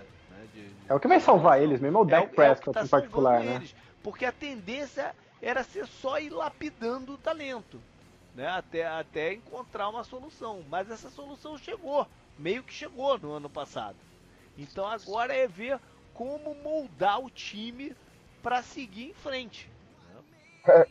É, é, fácil, cortar até chegar a hora do contrato do Dak Prescott aí soltar a bomba. É, esse ano que chegar a hora do Dak Prescott vai ser muito interessante quando a gente estiver fazendo, né? Pra gente ver uhum. que situação que eles vão estar na hora que eles vão, vão precisar desse contrato pro cara, né? Ou seja, essa saga do Dallas ainda vai se estender por alguns anos aqui a gente fazendo. ah, eternamente. Eles foram criados para dar assunto para esse podcast. Exatamente, exatamente. Ou seja, quando eu falei lá atrás que é inevitável a saída do Tony Romo, esse ano é inevitável. Né? Porque em outros anos o impacto dele no, no, no cap era maior do que o benefício de cortar. Essa é a primeira vez. Bom, também não fazia sentido cortar ele sem nenhuma solução de, de, de quarterback num time que precisa ser competitivo, né? Essa, e que com o salário cap ferrado desse jeito, é, tipo, precisava competir no curto prazo, né? Não tinha. Exatamente. Exatamente. Outra alternativa. Eles já fizeram aqueles ajustes anuais no contrato do Tyron Smith, né? E do, do center também, do, do, do Frederick. Frederick. Já fizeram alguns. Né? Ou seja, é inevitável que, o, que, o, que aconteça agora o rompimento com o Tony Romo, que vai salvar oh. ele 5,1 milhões. Considerando é, aí, números, né, do... Aí você entra na questão que eu acho realmente interessante, que eu tava falando, uhum. que eu acho que esse ano é peculiar, porque é o seguinte, o Dallas, ele tem uma opção com o Tony Romo que não é fácil. Uhum. Ele é um trade-off. Uhum. Que é o seguinte, por causa do, dos bônus que o Tony Romo tem, se ele for cortado, se ele for cortado ou trocado agora, ele tem, ele economiza cerca de 5 milhões, 4.800 no salary cap, que é o que você estava falando, certo? Uhum. Só que se Dallas não trocar o Romo, dispensar o Romo e colocar que o Romo ele é um, um é, post June 1, né, um corte a partir de junho, que eles chamam, uhum. que é uma designação especial, esse ano ele só conta 10 milhões contra o salary cap, 10 e 700. Então ele economizaria 14. E aí essa diferença de 9 ficaria nos próximos dois anos. Então é, é uma decisão interessante porque trocar o Tony Romo, você ganha alguma coisa em troca, mas você aperta, você ganha um alívio muito menor no salary cap. Dispensar o Romo, você não ganha nada em termos de escolha de draft, jogadores, mas você ganha é, mais alívio salarial e você tem que lidar aí com essa nova, nova situação de é, futuro, nova não, porque para eles é velha, mas agora é uma, situação, é uma questão nova dele, uma situação velha, que são esses encargos futuros no salary cap. Então não é uma decisão simples de ser tomada. Eu, eu, eu, não sei, eu tô, posso estar fazendo conta errada, Vitor, mas eu, eu não tô vendo essa diferença do que você está falando tão grande assim. Porque olha só, o cap hit dele a, atual, se ele permanecer no, no elenco como está, é de 24,7. Isso. Né? Se ele certo. for cortado ou negociado, uhum. ele tem um dead cap, uma penalização por tudo que ele já ganhou antecipado de 19.6. Isso é isso. Pois é. Isso, é, Deixa eu quebrar esse 19.6. Né? Deixa eu quebrar esse 19.6. Uhum. Desse 19.6, ah, 10,7 é. é bônus desse ano. Uhum. E os outros, vai, 9, 8 e alguma, muito, são bônus dos próximos dois anos. Uhum. Se ele for cortado ou trocado agora, conta tudo de uma é vez. É verdade, é verdade. Se eles designarem como um corte futuro, entre aspas, uhum. é, esse valor dos bônus futuros cai nos próximos é anos. É verdade. E, e aí, na verdade, o impacto para esse ano seria 12,7 ou seja, o... ele pagaria 10,7 esse ano, que é o dos bônus desse ano, contra 24,7 e 14 não, não, milhões ele, de. Eles pagariam 12,7, que é o que está aqui. 12? Acho que é 10,7. É, 12,7. O, o, o que salvaria esse ano é 12, que é o número que vai acontecer. Eles não vão trocar. É o número que vai acontecer. Eles precisam desses 12. Também acho. É. Eu sou da mesma opinião. É o que vai acontecer. Ou seja, isso acontecendo, eles ficam com né, 11.8, se a gente ia bater os 0.3. 11.8. Já vai abater também o do draft? Não, não, a gente já está batendo do draft. Para chegar no menos 0.3, ah, é verdade, já é verdade, bateu. É verdade. Né? Ele ficaria só, só com essa movimentação ele ficaria um 11.8 positivo mais alguém que teria aqui para cortar, que não, né, não causasse um dano tão grande no, no, no time e, e, que aliviasse um pouquinho? Bom, você falou aí do, do Romo como, concordando comigo, né, que ele vai ser dispensado como corte futuro. Então já alivia aí uns, uns 12 para trabalhar, uhum. certo? Uhum. Então, é. E a vantagem de Dallas nesse sentido é que eu acho que eles têm boas opções para explorar é, atrás. Uhum. Né? É, duas opções que são muito difíceis, eu acho que é o Shan Lee e o Jason Witten. É, Jason Witten, eternamente, a gente sempre fala o nome dele aqui também. Não corta. Ele tem não vai ser o último cortado. ano de contrato dele, diga-se passagem. É, ele não vai ser cortado, né? Mas o Shan Lee, que tá, eu acho que ele é um candidato a uma possível reestruturação. É, eu também acho. Porque ele, tá, ele tem um salário base de 9 ele conta 12,5 contra o cap e o bônus do contrato dele é de 5,400 esse ano e futuro. Eu acho que muito possivelmente uma parte desses 9 vai virar um bônus futuro também. Então vamos considerar aqui que eles ganhem mais uns 2 milhões é, renegociando o Shanli. Beleza. Você renegociou o Shanli, então você abriu o que já? Ah, vamos entre arredondar aqui, 2.2 e aí eles fiquem com é, 14. 14. É. Né? É, e aí tem uma que eu acho que é uma, um exercício emocional uhum. até interessante, que é o, o right tackle Doug Free, que é o outro nome que eu é. falei que poderia ir pro mercado. É, mas sabe o que aí, eu acho que acontece com o Doug é. Free? Não te cortando. É, eu acho que tem já, duas já coisas, mas é, pode falar. Vai lá. Depois... É, o que Não, pode falar, pode falar. Ah. Pode falar. O que eu acho que acontece é o seguinte: eles estão muito condicionados que o sucesso deles depende da linha ofensiva. E mexer na estrutura da linha ofensiva pode gerar um efeito de desconfiança para o resto do, do elenco. Mas, Entendeu o que eu tô falando? Mas, Entendo, talvez, e esse é um dos efeitos que eu, que eu ia citar. Talvez eles não apostem que o, o grande talento dessa linha seja o interior ali, com o Frederick e o Martin, de repente. Sim, mas é, é, mais é a unidade como um todo, né? É a unidade como um todo. Eles não tem quem. A não ser que eles coloquem o Lyle Collins no lugar. É, esse era o meu segundo ponto. Tudo bem, continua. Né? Que eles acreditam que ele possa, possa jogar nessa posição já, já que ele, ele jogou primeiro como guarda e depois se machucou. Né? Eu acho que a gente está há um ano ainda longe disso acontecer. Uhum. Ele sairia no ano que vem é, exatamente. Tá é, indo, é, né? o último ano de contrato do Doug Free. É o último ano é... de contrato dele. Né? Seria mais natural isso acontecer na off-season que vem. Mas pra é, mim. cortando, cortando ele agora seriam 5 milhões né, a mais no cap. Sim, pois é. Mas. O que eu acho desse ano do Dallas, e só pra constar, esses eram os dois pontos, né? O fato de que ele é a força do time, então é mais difícil de você mexer nela. Uhum. E o contraponto, que é o fato de o, o, o Doug Free muito provavelmente é o elo menos uh, forte. forte dessa linha. Uhum. Então também é o mais fácil de você cortar e que você menos perde substituindo. Uhum. O Léo Collins era considerado um talento de primeira rodada, né? Amplamente considerado um talento de primeira rodada na época do draft. Caiu por causa de uma situação bizarra, incluindo uma investigação de assassinato, é, se não me engano.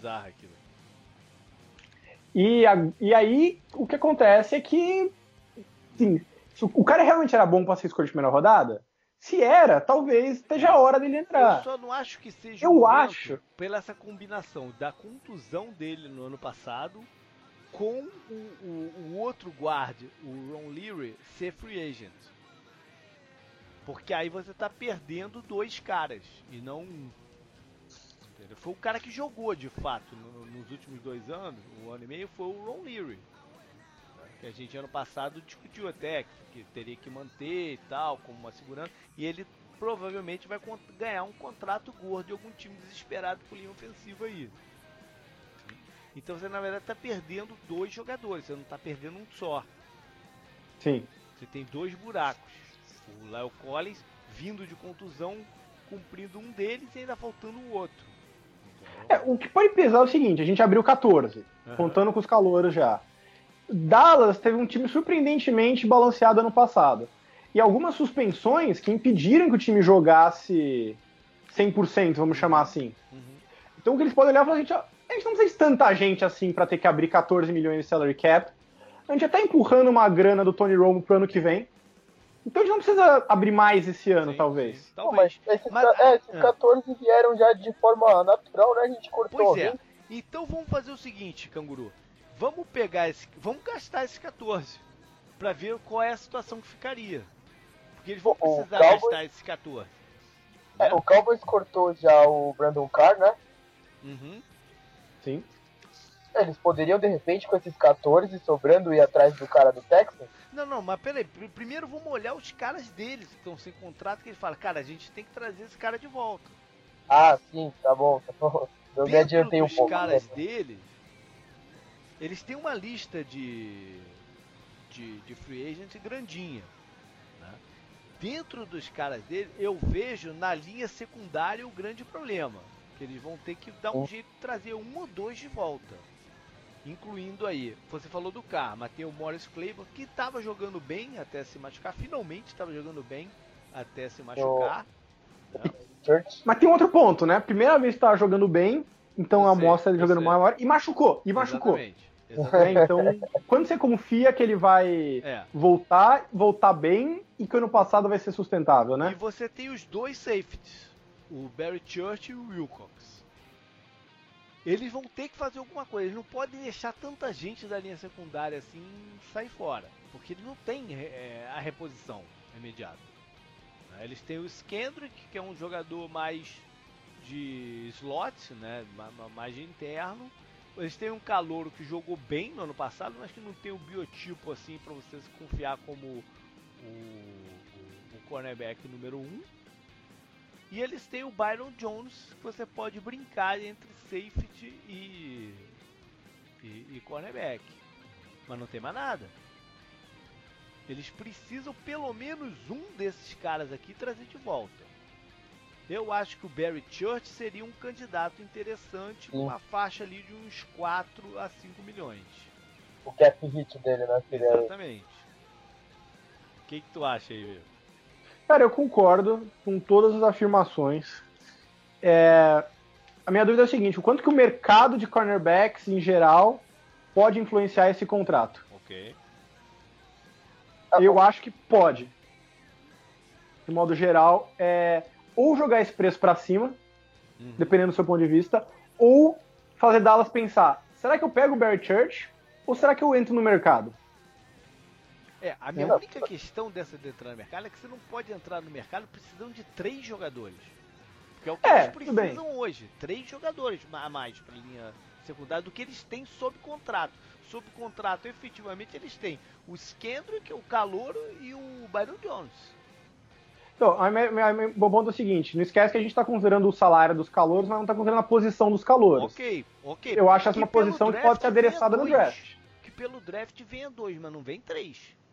Mas não vem três. Mas daí será que o terceiro você quer o Barry Church ou você quer pegar um veterano mais experiente? Outro cara. Eu acho, eu É. acho que você você manter um certo núcleo. A, a linha secundária dos Cowboys jogou bem ano passado.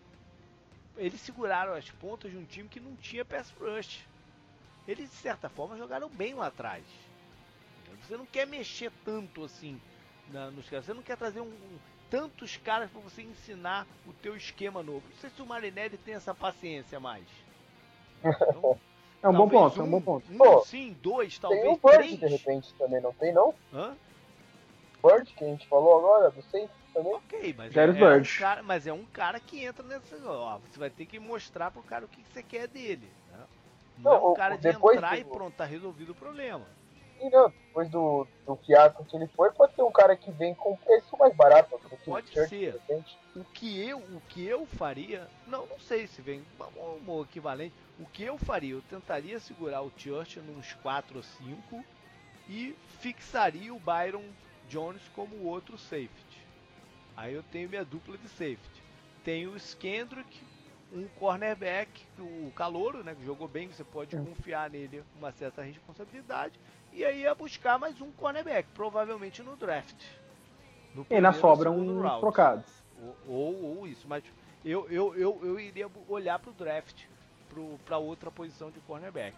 E aí eu tenho cinco caras, pelo menos, confiáveis assim, para você, você, você colocar em campo. E tem mais 9 milhões ainda, né, de E aí deixaria. Vamos considerar quatro o Church ou cinco? O que você acha melhor? Deixa cinco, porque eu acho que Cinco. o mercado vai. Então cinco. Aí Vai ser meio desfavorável. Church, cai para nove. Aí o, o outro lugar que eu acho que eles vão ter que olhar é o wide receiver. Não, Wide receiver? o wide- É, porque É o- eles têm o Dez Bryant. Perdeu. É, Ele eles têm o. Dez Bryant e eles têm o. Como é que é o nome? Me fugiu o Beasley. Cole Cole Beasley. O Cole Beasley pro slot. Mas também não tem mais nada, porque os outros dois caras que eles mais usavam são free agent, tanto o Terrence Williams quanto o outro, o quarto, que é o Bryce Butler. Eles precisam de algum, algum alvo a mais é, né, talentoso pro, pro, pro Dak Prescott. É um time interessante, talvez, pro. Se ele for dispensado, pro. Eu acabei de falar dele, ser dispensado do Niners. Qual que é o nome dele? O Torrey Smith. Torrey Smith. Mas o Torrey Smith ainda comanda aí uns 6, 7. É, Aí você, um aí você tá nove- jogando essa, essa tua sobra pro, pro, pro rodapé. A gente tem que Eu lembrar acho que dava eles- pra pegar com seis o Torrey Smith. que num- seja, num mas mercado você, você já tá se de- limitando bastante, né? Com o Torrey Smith. Será que tem uma outra solução? Não sei. É, algum jogador que de repente, numa dessas de pagar pra ver, que aceite um pouco menos. É Josh Gordon. Pô, o Josh Gordon é uma aposta um pouco demais. Eu acho, por exemplo, o cara do Titans pode sair mais barato, o Kendall Wright, um jogador de velocidade, né, para de repente compor aí esse, esse núcleo. Acho que ele fica numa faixa parecida com o Tony Smith por ser novo também. Talvez. Tal. Sabe um boato eu, que eu, tá eu acho que a moral aqui dele que tá é meio interessante pra. Dallas? Foi. Sabe um boato interessante que tá circulando pra Dallas? É. Ouvi boatos de que quem tá no mercado é o, o Brandon Cooks. Quem que vale lembrar ainda tá num contrato de De calor. Talvez. Talvez. Então, às vezes, pra Dallas, vale É a pena você verdade. perder um talvez de um draft, trade, mas talvez pegar um cara ainda num, num custo favorável. Qual seria o contrato? Deixa eu ver qual é o contrato dele aqui. Pera aí, pera aí, pera aí. Porque já- a gente já vê isso direitinho. Pera aí. Eu acho que é. Puta, de cabeça eu não vou lembrar. Cadê o? Saints, Ué, cadê? Você, também tá sempre lá na rabeira, já subiu? Não achando mais ele aqui. Ah, tá aqui. 19. É, Brandy Cooks. O contrato base desse ano é 1.5. Mas, é, 1.5. Ele, ele contaria 1.5 nesse, nesse ano. E ele tem contrato até. É o último ano de contrato dele. E que, mas que você pode usar ele como foi primeiro round você pode usar aquele quinto, aquela opção de quinto ano a seguir, ou seja, é um cara que pelo menos por dois, Dois anos anos barato. você teria. O segundo Barato. ano, o segundo ano não Valioso. é tão barato, o segundo ano você iria por uns sete, de repente. O mais complicado aqui é o valor que ele vai demandar antes de chegar no time mesmo, né? É. Que é, Mas eu acho que então sim, vai eu ser acho uma que- troca assim. Acho que o Vitor deu uma tremenda de uma solução aqui. Mas você ia ter que comprometer um first round pick, talvez, ou um second. Nessa Ele tá, brincadeira. ele tá que ser valendo por aí, né? Hã? Por ser já no final do contrato, acho que um second round. Estão falando que a proposta do Titans por ele é muito boa. É, o Titan tem Não, o escolha Titan- o extra Titan- no draft, é, o né? Titans escolhas é. Estão falando, que, falando que a escolha do Titans é. A, a proposta do Titans é muito boa. Ou seja, teria que ser uma proposta pelo menos igual ou equivalente à do, à do Titans. Provavelmente a do Titans já vai ser melhor de qualquer forma, né? Talvez. Você não sabe, a gente não sabe se Acho- ele tá oferecendo um primeiro round. Não sei. né? Não sei se é isso mesmo. Tô Acho falando que que é inviável. boa, mas. Cowboys, é, certeza. acho viável pro Cowboys o Cooks, mas por Ou seja, contrato é interessante. Então vamos considerar o seguinte: seria uma baita de uma solução, mas talvez inviável. Tá? Sim, talvez é, seja muito bom pra ser verdade se Talvez acontecer. seja muito bom, é verdade. É, e sem falar que assim, opção- ouvi falar que um time que tá na disputa aí é o Eagles. O Eagles também. E o Eagles é um time que poderia dar aquele algo a mais só É. pra tirar o jogador do? O do rival também. Então vamos E o- considerar o seguinte: seria uma baita de solução, mas está fora do alcance. Tá bom, ele Tá. válido. Aí, a alternativa seria gastar então uns 6 para trazer um jogador assim, ou pegar uma barganhaça no mercado de, de, de, de wide receiver. Né? Um cara assim de uns 1, 2 milhões que tá com o nome lá na rabeira. Amendola? E- O Amendola, cara, eu não tenho certeza se o, se o, se o Patriots vai realmente abrir com ele. Não tem, porque o Patriots tá tão folgado no cap que eu não sei se eles vão realmente abrir com ele. E eu acho que o estilo dele é muito parecido com o Cole Beasley. Eles teriam que ter um outro cara um pouco mais vertical pra, pra compor essa unidade. Cara, tem alguns nomes que podem de repente ser interessantes e que parecem que vão de acordo com o que você tá falando e que vão ter que deixar o contrato deles menor, né? Quem? O, o- talvez o Pierre Garçon, de repente. O Pierre Garçon, eu acho que ainda. Eu acho que o Pierre Garçon ainda tem um mercado. Pra uns 6, pra- 7 pra... Ah, tá. O Eu- eu Vincent tô Jackson, falando- acho, eu é que falando- o Vincent Jackson acho que ele não O Vincent, complementa Jackson, bem o o. Vincent Jackson tem que. o- Primeiro, seria um cara, mas primeiro ele tem que definir se ele vai continuar jogando ou não. Ou se ele Sim. vai se aposentar. Né? Porque ele tá, vem baleado aí as últimas duas temporadas. A gente quer pegar um cara que seja a opção de velocidade, não um Torrey Smith da vida agora, é isso, é? Uma, uma barganhaça, barganhaça, barganhaça seria o Michael Floyd depois que ele sair da prisão. Né? Será que Dallas quer mais problema desse tipo Pois é, na vida deles? tem que pensar também. É um bom nome, assim, Essa no papel é seria um uma bom nome. barganhaça, né? Porque um, um ano de contrato, ó, mostra aqui, você tá mostrando no principal palco do, da NFL.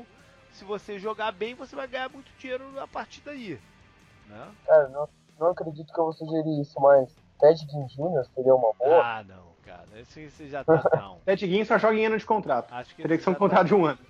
Eu acho que uma das outras opções parecidas assim de barganha seria os caras do Rams, tanto o Kenny Britt como o Brian Quick, Sim, sim. que de repente poderiam aceitar alguma coisa desse Cara, gênero.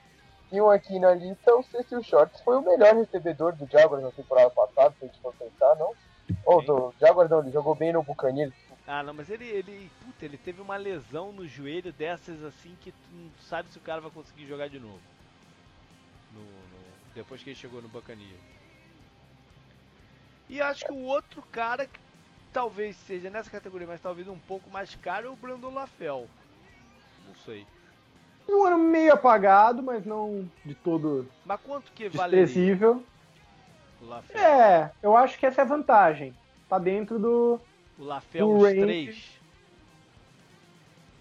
Talvez menos até um. É, não, não. Pode botar mais. Pode botar uns 3,5, 4, acho.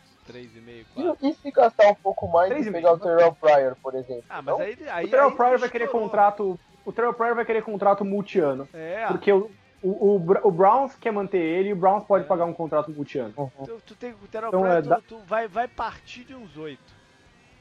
Vai partir E, de uns e- e garantido alto É. e longo.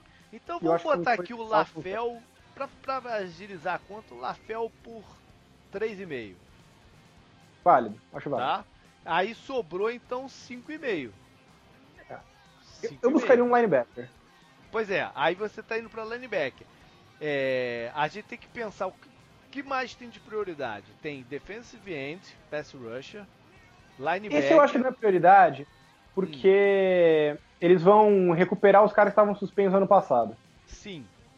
Mas aí eles ainda precisam, eles já precisam dar uma coesão. Talvez a solução para defensive end seja um veteranão assim, tipo um- o que o Atlanta fez com o Dwight Freeney. Tipo o Elvis Dumerville que a gente falou antes. Não, sabe, Tipo sabe quem, sabe né? quem é a história perfeita? A história perfeita é voltar o DeMarcus Ware para um É, último sim, ano verdade. antes da aposentadoria. Pode acabar sendo cortado também do, do Dallas, a gente Com não falou mais certeza. cedo. Não, ele já é free agent. Ele já é free agent. Ah, é? Achei que ele Já tava é no último ano. Vamos considerar um contrato pro DeMarcus Ware de um milhão e meio, assim, só pra fazer um, um canto do cisne, assim, um último, né, pra ele mesmo, de, mais pelo ego do que qualquer outra coisa. Ele já ganhou, né, o anel dele de Super Bowl, Exatamente. terminar a carreira no Cowboys, né? Exatamente. E pelo problema nas costas dele, ninguém vai, vai dar um contrato alto pra ele. Então só pra dar essa liga. Então o DeMarcus Ware por 1,5. Caiu então pra 4. Então a gente ainda tem linebacker. A gente ainda tem um reserva pro pro pro Elliott, no caso deles cortarem o Morris, o Alfred Morris, que não jogou nada, não, na verdade ele não jogou nada no passado. Mas pode ser que eles fiquem por. O- cortar o Alfred Morris geraria 1.6. É muito pouca coisa, né? Pouca coisa. É, 400 mil, né? Talvez a solução seja manter ele e vambora com, com o que a gente tem e draftar mais um cara, né? Mais lá do meio pro final do do, do, do draft. Eu acho que, que o running back passa por aí. Então Running back o que eles não podem fazer é gastar. Pois é, não pode gastar. Então vamos, vamos manter o running back como tá é, Elliott, Al- é, Morris e mais uma escolha é, Baixa de draft. baixa de draft. Quinta rodada. Tem Exatamente. profundidade. Mais um reserva pro Elliott eles precisam. Uhum. Né? Eles precisam. O Darren McFadden tá sem contrato. O Darren McFadden tá seguro. Não, tô E o falando Alfred vai trocado. Não, reserva pro Dak Prescott. Ah, pro Dak Prescott. Isso eles precisam. Mas não é o tipo de coisa que eles vão pagar, eu Não, acho. não vão pagar, mas eles precisam ter uma garantiazinha ali qualquer, porque eles estão muito ressabiados do que aconteceu com o Tony Romo. Né? De que o Tony Romo se machucou e, pô, foram pro, pro zero. Eu não sei se eles querem arriscar uma coisa dessa com, com o Prescott, entendeu? É, o É, o duro é vai que pra você realmente coisa, ter alguma né? segurança nesse sentido, você vai Não, ter que abrir o cofre, né? É, é psicológica essa segurança. É só psicológica. Mas é- os times procuram essa segurança. O, o Titans acabou de renovar aí com o Matt Cassell. É a mesma coisa. né? É a mesma coisa. O, o ano passado era o quem eram os quarterbacks? Eram o Mark Sanchez, Prescott. Tony Romo. o Tony Romo, Mark Sanchez e o Kellen Moore, que se machucou na off-season, eh, na pré-temporada. Kellen Moore também é, também é free agent. Ou seja, ele só tem o Prescott. Eles precisam de um segundo quarterback. Eu não acho que você vai eh, draftar alguém para botar como reserva do Prescott. Porque aí você vai estar gastando muita energia em desenvolver os caras para isso. Ah, sem dúvida. Sem falar que Precisa mais, um mais uma escolha vai nisso, né? É. Eu acho que precisa ser um veterano. Mas que veterano? Por quanto? Não? O Mark Sanches é um cara que você não Sanches. confia zero nele pra jogar. Mas. Ah, Mas até aí quem você confia que você consegue é, pegar por um mas contrato ele, barato, teve, né? ele teve um bom relacionamento com o, o- o Prescott. O Prescott, eu vi uma entrevista do Prescott dizendo que quando ele ia pra sideline, depois do, do- do- da série, não era com o Tony Romo que ele sentava pra conversar, ele sentava pra conversar com o Max Sanches. Então, de repente, vale a pena que o Max Sanches, ninguém vai investir nenhum dinheiro nele, né? Uhum. É, não. E pra é você um deixar ele de pra repente, ajudar no você assina por... Por quê? Por menos do que o mercado, até pela estabilidade, né? Um cara que já, Né? Exatamente. já rodou tanto. Mas por quanto? 1.5? Por 2? Por quanto? É, essa é a dúvida. O Cassel que acabou uns- de assinar por 2,5. Ou É, eu diria que 700 nessa faixa pouco? 2, 2,5. Então vamos botar Acho que dois dois, pra né? arredondar. Dois, dois, dois, vamos dizer que ele teve um desconto É. por já conhecer. Dois. ah, Então caiu aqui pra dois. E a gente ainda não tocou, então, em linebacker. A gente mais ou menos definiu que cornerback vai vir alguém pelo draft. tá? A gente não tocou em linebacker. Não tocou ainda em mais alguém para linha ofensiva. Porque eles precisam de uma garantia de, de contusão né, na linha ofensiva. A linha ofensiva deles é algo que não pode falhar. Se tem algo que não pode falhar, é a linha ofensiva. É que daí entra naquela coisa que eu sempre falo, né? Pra um time que tá tão apertado, alguma coisa tem que, Alguma coisa tem. tem que ceder, né? Alguma coisa tem que ceder. Tipo, é, você E não uma vai Em outra- algum lugar vai ficar mais fraco. sim. E uma outra questão é tight end. Porque ele só tem também o Jason Witten, já não, né, bem, Não é uma criança. não é uma criança, e o outro tight end deles é o Rena, que é um mero bloqueador. O outro, o que seria o outro Acho- que é o Escobar, é free agent. Tyrande acho que devia passar pro draft. Então É, não tem como. também. Não E- tem como suprir tudo. E outra coisa, eu não querendo dar spoiler, mas é um ano muito rico de Tyrene no draft. Então a gente pode considerar aqui um Tyrene, por exemplo, no round 2 ou 3. Eu consideraria. Até para desenvolver. Vamos dizer que seja o último ano do Jason Witten. Você já tem um cara dentro do teu sistema para jogar no ano seguinte. Sim, isso é Linebacker verdade. seria aqui com o cara veteranão, assim, igual você falou do Demarcus Ware também. Só pra fazer volume. Qual? Qual? Linebacker também, a gente Linebacker. vai. É, dá pra pegar o Michael, Michael Will Hoyt, assim, por 2 milhões, talvez. É. 1 Então a e gente fecha o cap aqui com. Dan Scuta, Dan Scuta foi dispensado. Então a gente fecha o cap aqui de dois que faltou com uma segurança no, no linebacker, né? E aí a gente faria os três primeiros rounds do, dos Cowboys, independente de qual ordem, qual é o primeiro, só os três, cornerback, tight end e mais um jogador para linha ofensiva. Vocês E o running back lá. o running back, o running back no meio, no meio pro, pro fim, que É, seria mas o no terceiro. final, né? Quinta, sexta rodada, É, tem, tem opção. que você pode conseguir um cara bom. Eu acho que os Mas tem três uma opção que não vale a rounds- pena overpay por, posi- por posição é running back. Porque É, o que você acha de running, back, de running back lá no miolo e pro final do draft ou até não draftado é impressionante. Eu acho então que a gente fecharia aqui os três primeiros independente de posição: cornerback, tight end e linha ofensiva. E aí? Fechou o plano? Que Concordo, É, eu que concordo até porque eu criei metade desse plano, então não posso não concordar. que nessa, nessa ordem tá bom, né? Não, sei lá, a ordem. Ou talvez você troca aqui linha ofensiva, deixa a linha ofensiva um pouco para depois e joga mais um wide receiver aqui, enfim. Né? Vamos dizer 1 e 2, cornerback e tight end. O tight end já com o olho no futuro. E o 3 ou 4, linha ofensiva e um wide receiver. Agora, uma Ele é questão que então, uma questão então que você estaria empurrando para o ano seguinte é a renovação de contrato do Zac Martin, que está por vir e vai ser giga. Alô? Ouviu? Alô? Alô? Alô? Oi? Estão aí? Não deu pra ouvir nada, cara. Falhou aí? Agora tô. Falhou Falhou. feio. Ah tá. Não, mas ainda tá gravando. Então, beleza. Tá gravando. Então, só para fechar, uma coisa que empurraria pro off-season seguinte, então, que está por vir, é a renovação de contrato do Zac Martin, que vai ser grande. É, ele vai ter que guardar um espacinho. não- Talvez eles não consigam fazer isso agora. Eu acho que eles vão jogar a franchise tag ano que vem e tentar renegociar. Não, ano que vem eles ainda podem usar aquela opção de quinto ano.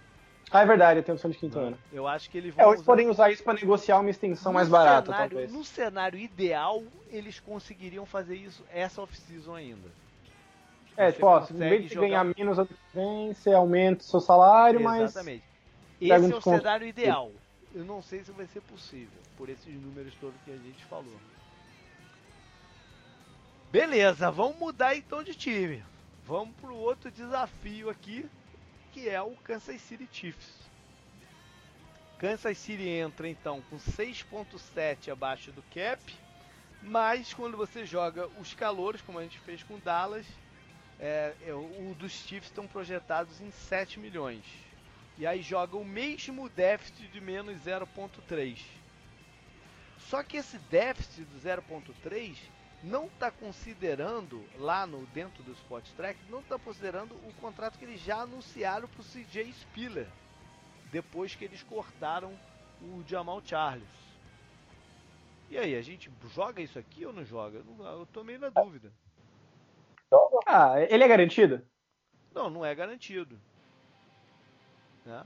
Eu acho que eu até acho que ele não entraria. Não, não, vamos jogar não. Sabe por quê? Porque eu acho que ele não entraria naquele 51.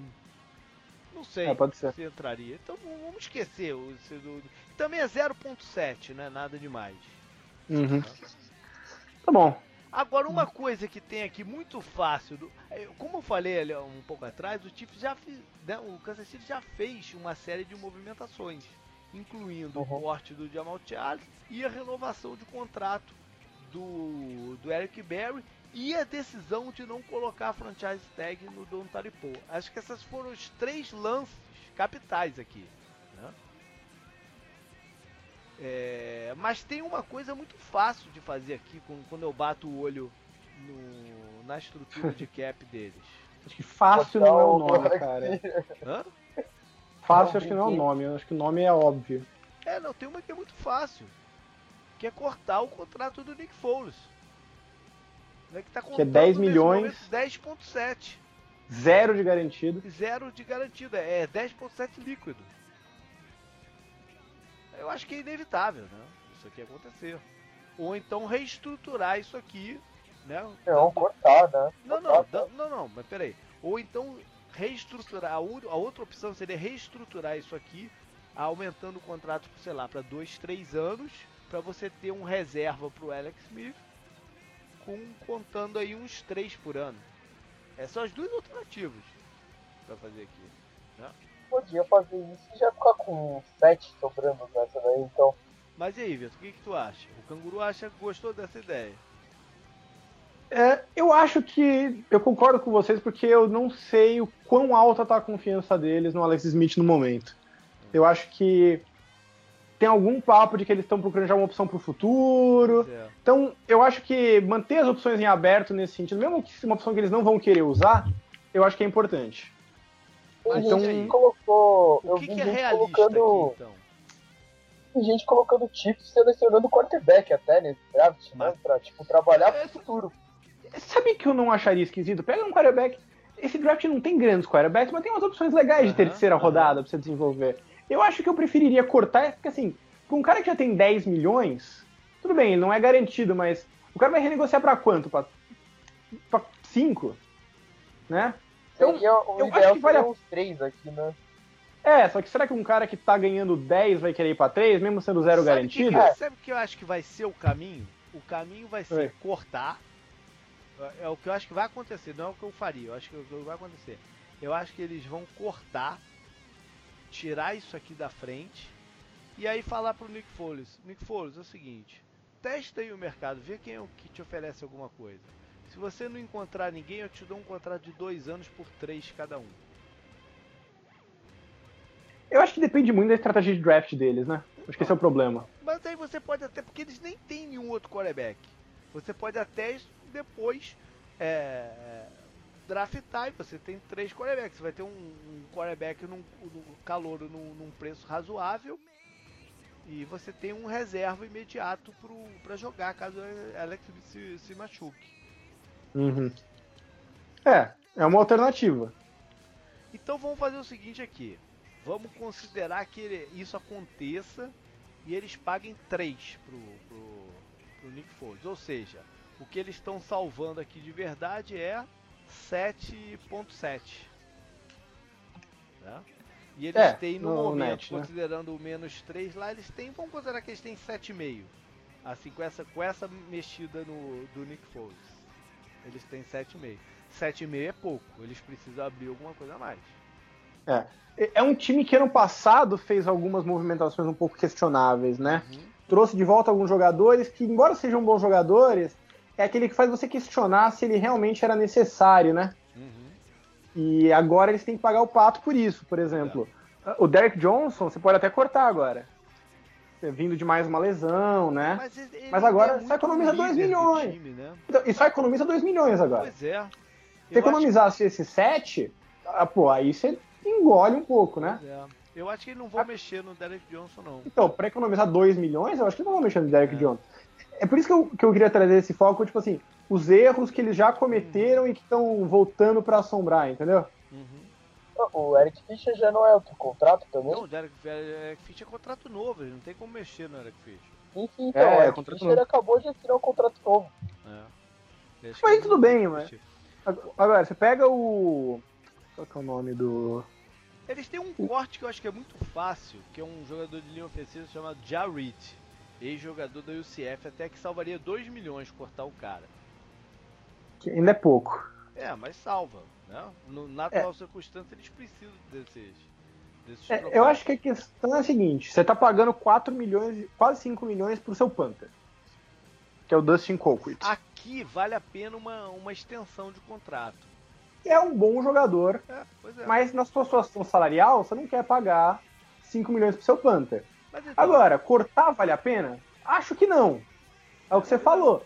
Você consegue negociar isso numa extensão contratual e diluir um pouquinho esse gás, é. você consegue economizar uns 2 milhões esse então, ano e mantém um cara que é um Panther. Dois no Panther, numa, numa renovação, numa, numa, numa reestruturação, mais dois do corte desse cara que eu falei, o Jared. É, acho que é bem natural. Ele salvaria dupla. Ele conta 3.5. Quer dizer, nem, nem é 2. É, se ele colocar o, Ju, o junho 1 lá, ele salva quase 3. Mas vamos considerar 2. 2 o É, considera o básico, 2. É. O fullback, o Sherman. É, é um cara que eles gostam. Eles gostam, né? E é um cara que eles. Mais importante, é um cara que eles usam. Eles usaram bem menos nesse ano passado do que usavam no passado. Eu acho que mais por causa do estilo, né? O Spencer Ware é um cara que recebe muito passe. É. E o Spencer Ware um entrou meio que uma variação de fullback e, e running em alguns back, momentos. Né? Na, então, assim, eu acho que é aquela coisa assim, você pode até economizar 1.800 cortando o Sherman, mas você vai precisar repor ele? É. Você repor, você vai pagar o quê? 800 mil é, por um não vale a pena, né? um milhão? Eu não sei se é nessa direção que eu seguiria. Não vale a pena. Então não vamos mexer aqui não. Um outro nome aqui que me saltou o olho o defensive tackle Jay Howard, que jogou machucado ano passado, né? ficou de fora durante um bom tempo. Ele aqui salva quase 4. 4 milhões. É, é, o tipo de cara que assim, se você tá, não tá apertado, você não corta. Pois é. Mas como você tá apertado, você corta é o último ano de contrato dele, mas não um cara que você quer estender e. Ele, ele, pra você e se prender, estender, você vai ter que transformar gastando, isso em dinheiro garantido. É, você vai acabar Futuro. gastando isso ou mais até nesse cara. A uni, o único senão é que eles já estão teoricamente sem o Don Paul. Né? Você está perdendo mais um cara. É, é verdade. Você não. Né? Mas se essa, se essa, por exemplo, se essa. Uh, se esse corte ajudar a renovação do Dan Paul, é válido. Então vamos deixar esse aqui pendente, por enquanto. É, eu acho que tem um outro aqui, que também é daqueles que não, não, guarda, não salva muito, mas, mas salva, né? Que é o Tyrene reserva, que é o Demetrius Harris.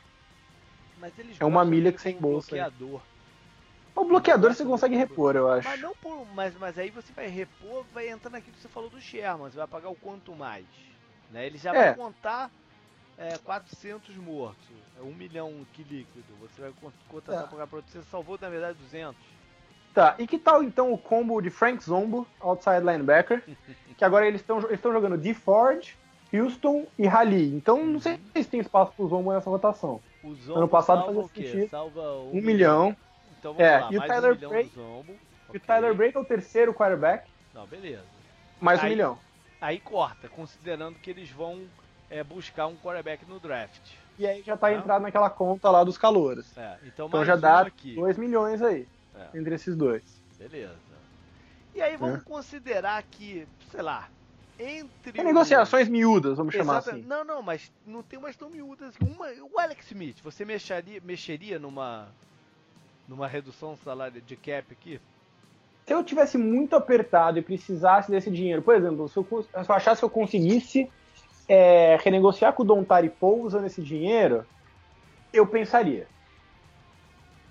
Mas Eu acho que. Não sei se é o cara que eu. Eu gosto muito do Alex Smith, mas se eles vão draftar um quarterback, não sei se é um cara que eu quero me prender transformando é, esse dinheiro num saque bom. Nesse sentido, quero manter que eu, aberto. Nesse sentido que eu entraria. Então eu não mexeria aqui no Alex Smith nesse momento. Também não mexeria. Não sei assim, de novo. Você acha, puta, ó, o Paul dá pra renovar, a gente consegue manter a defesa com o mesmo núcleo do ano passado a um desconto. Uhum. Tá, beleza, você engole a pílula porque dos malhas o menor. Eu acho que vale a pena. É.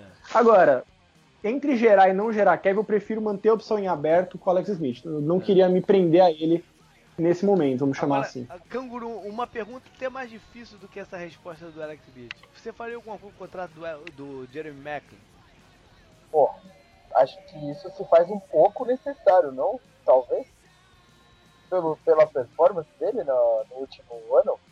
Você, eu, anos, acho, né, eu com... acho que com o Macklin, a melhor solução, não sei se o Vitor vai concordar também, eu chegaria para ele e falaria, Macklin, eu preciso mexer no teu contrato.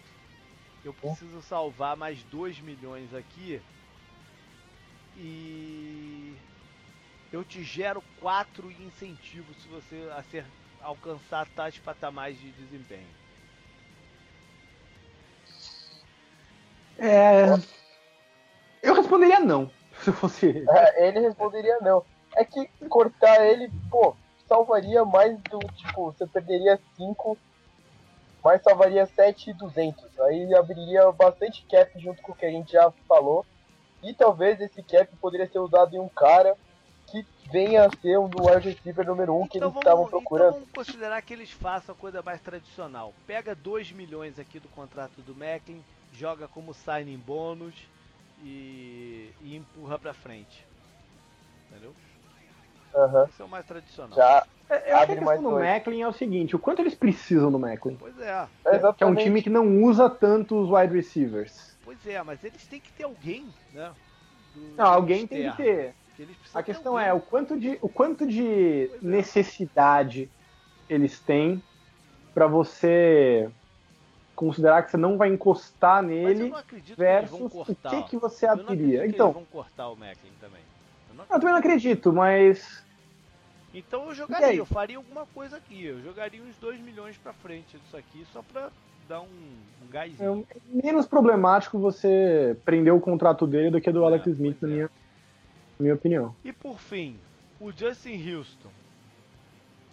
Ele tem 16 de base, mas ele já tem uma pancada grande do futuro. Né? Ele uhum. é um uhum. jogador que é um baita de um jogador, talvez o jogador mais importante do time. Só que ele tem um histórico médico também. É, você arrisca jogar isso mais ainda para o futuro, você, tá, você vai, vai criando quase que um contrato do Tony Romo aí nessa brincadeira. Reestruturar para dar um pouco de folga e. Então vamos fazer o seguinte, vamos manter isso no bolso também. Tá? Então, tá. no momento, a gente tem 7,5, 9,5, 11,5, é, 13,5, 15,5. É o que a gente tem no momento com duas coisas no bolso. Reestruturar um pouquinho do Justin Houston e cortar o Jay Howard. Com essas duas coisas no bolso. Então vamos passar para aquela outra parte. Né? É, o que, que eles têm de free agents? Eles não têm o mesmo número de free agents que o Dallas tem.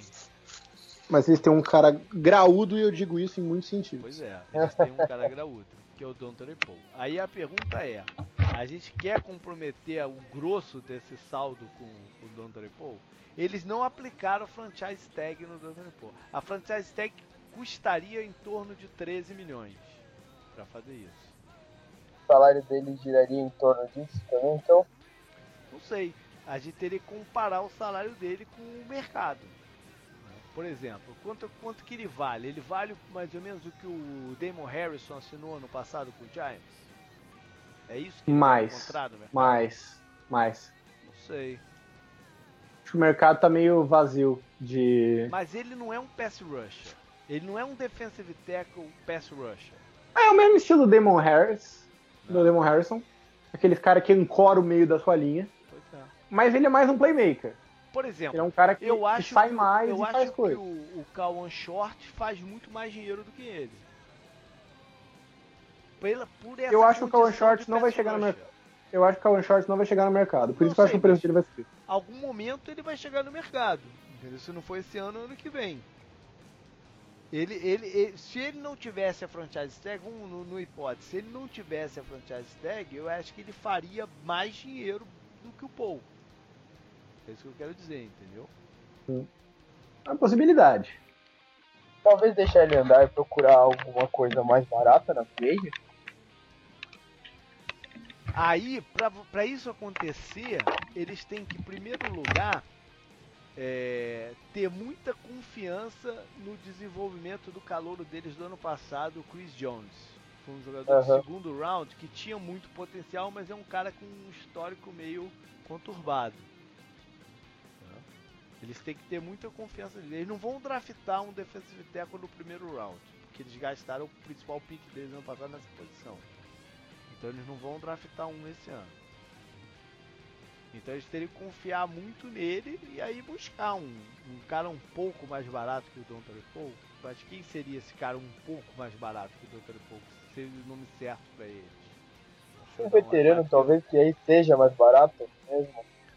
Esse cara poderia ser, por exemplo, o Calais Campbell. Mas como que o Calais, quanto o Calais Campbell se enxerga valendo? Uma outra opção seria o do Philadelphia, o Benny Logan. É uma opção. Mas assim, acho que a questão é o quanto. Eu acho que eles até conseguem renovar. Aham. Mas assim, o quanto eles têm outros buracos que eles precisariam repor. Então vamos eles esperar vão deixar de- Paul também. Então vamos Qual esperar que é o trade-off? e vamos ver esses buracos. Quais são os buracos que você está falando? Vamos lá. Tá. Wide receiver, acho que o Tyrek Hill lá, eles não vão, não vão atrás. Acho que eles estão bem. Talvez podem escolher uma escolha, botar uma Draft, escolha de é. né, terceiro round, por exemplo. É, quarto round, acho que assim. sim. É, running back, eu acho que eles estão tranquilos com Spencer Ware e Sharkandre Quest. Mas eles precisam de mais alguém. Steeler. Eles deram Eu acho que eles indicação usar que eles precisam de mais alguém mais dinâmico por- pela contratação do, é, do CJ Spiller.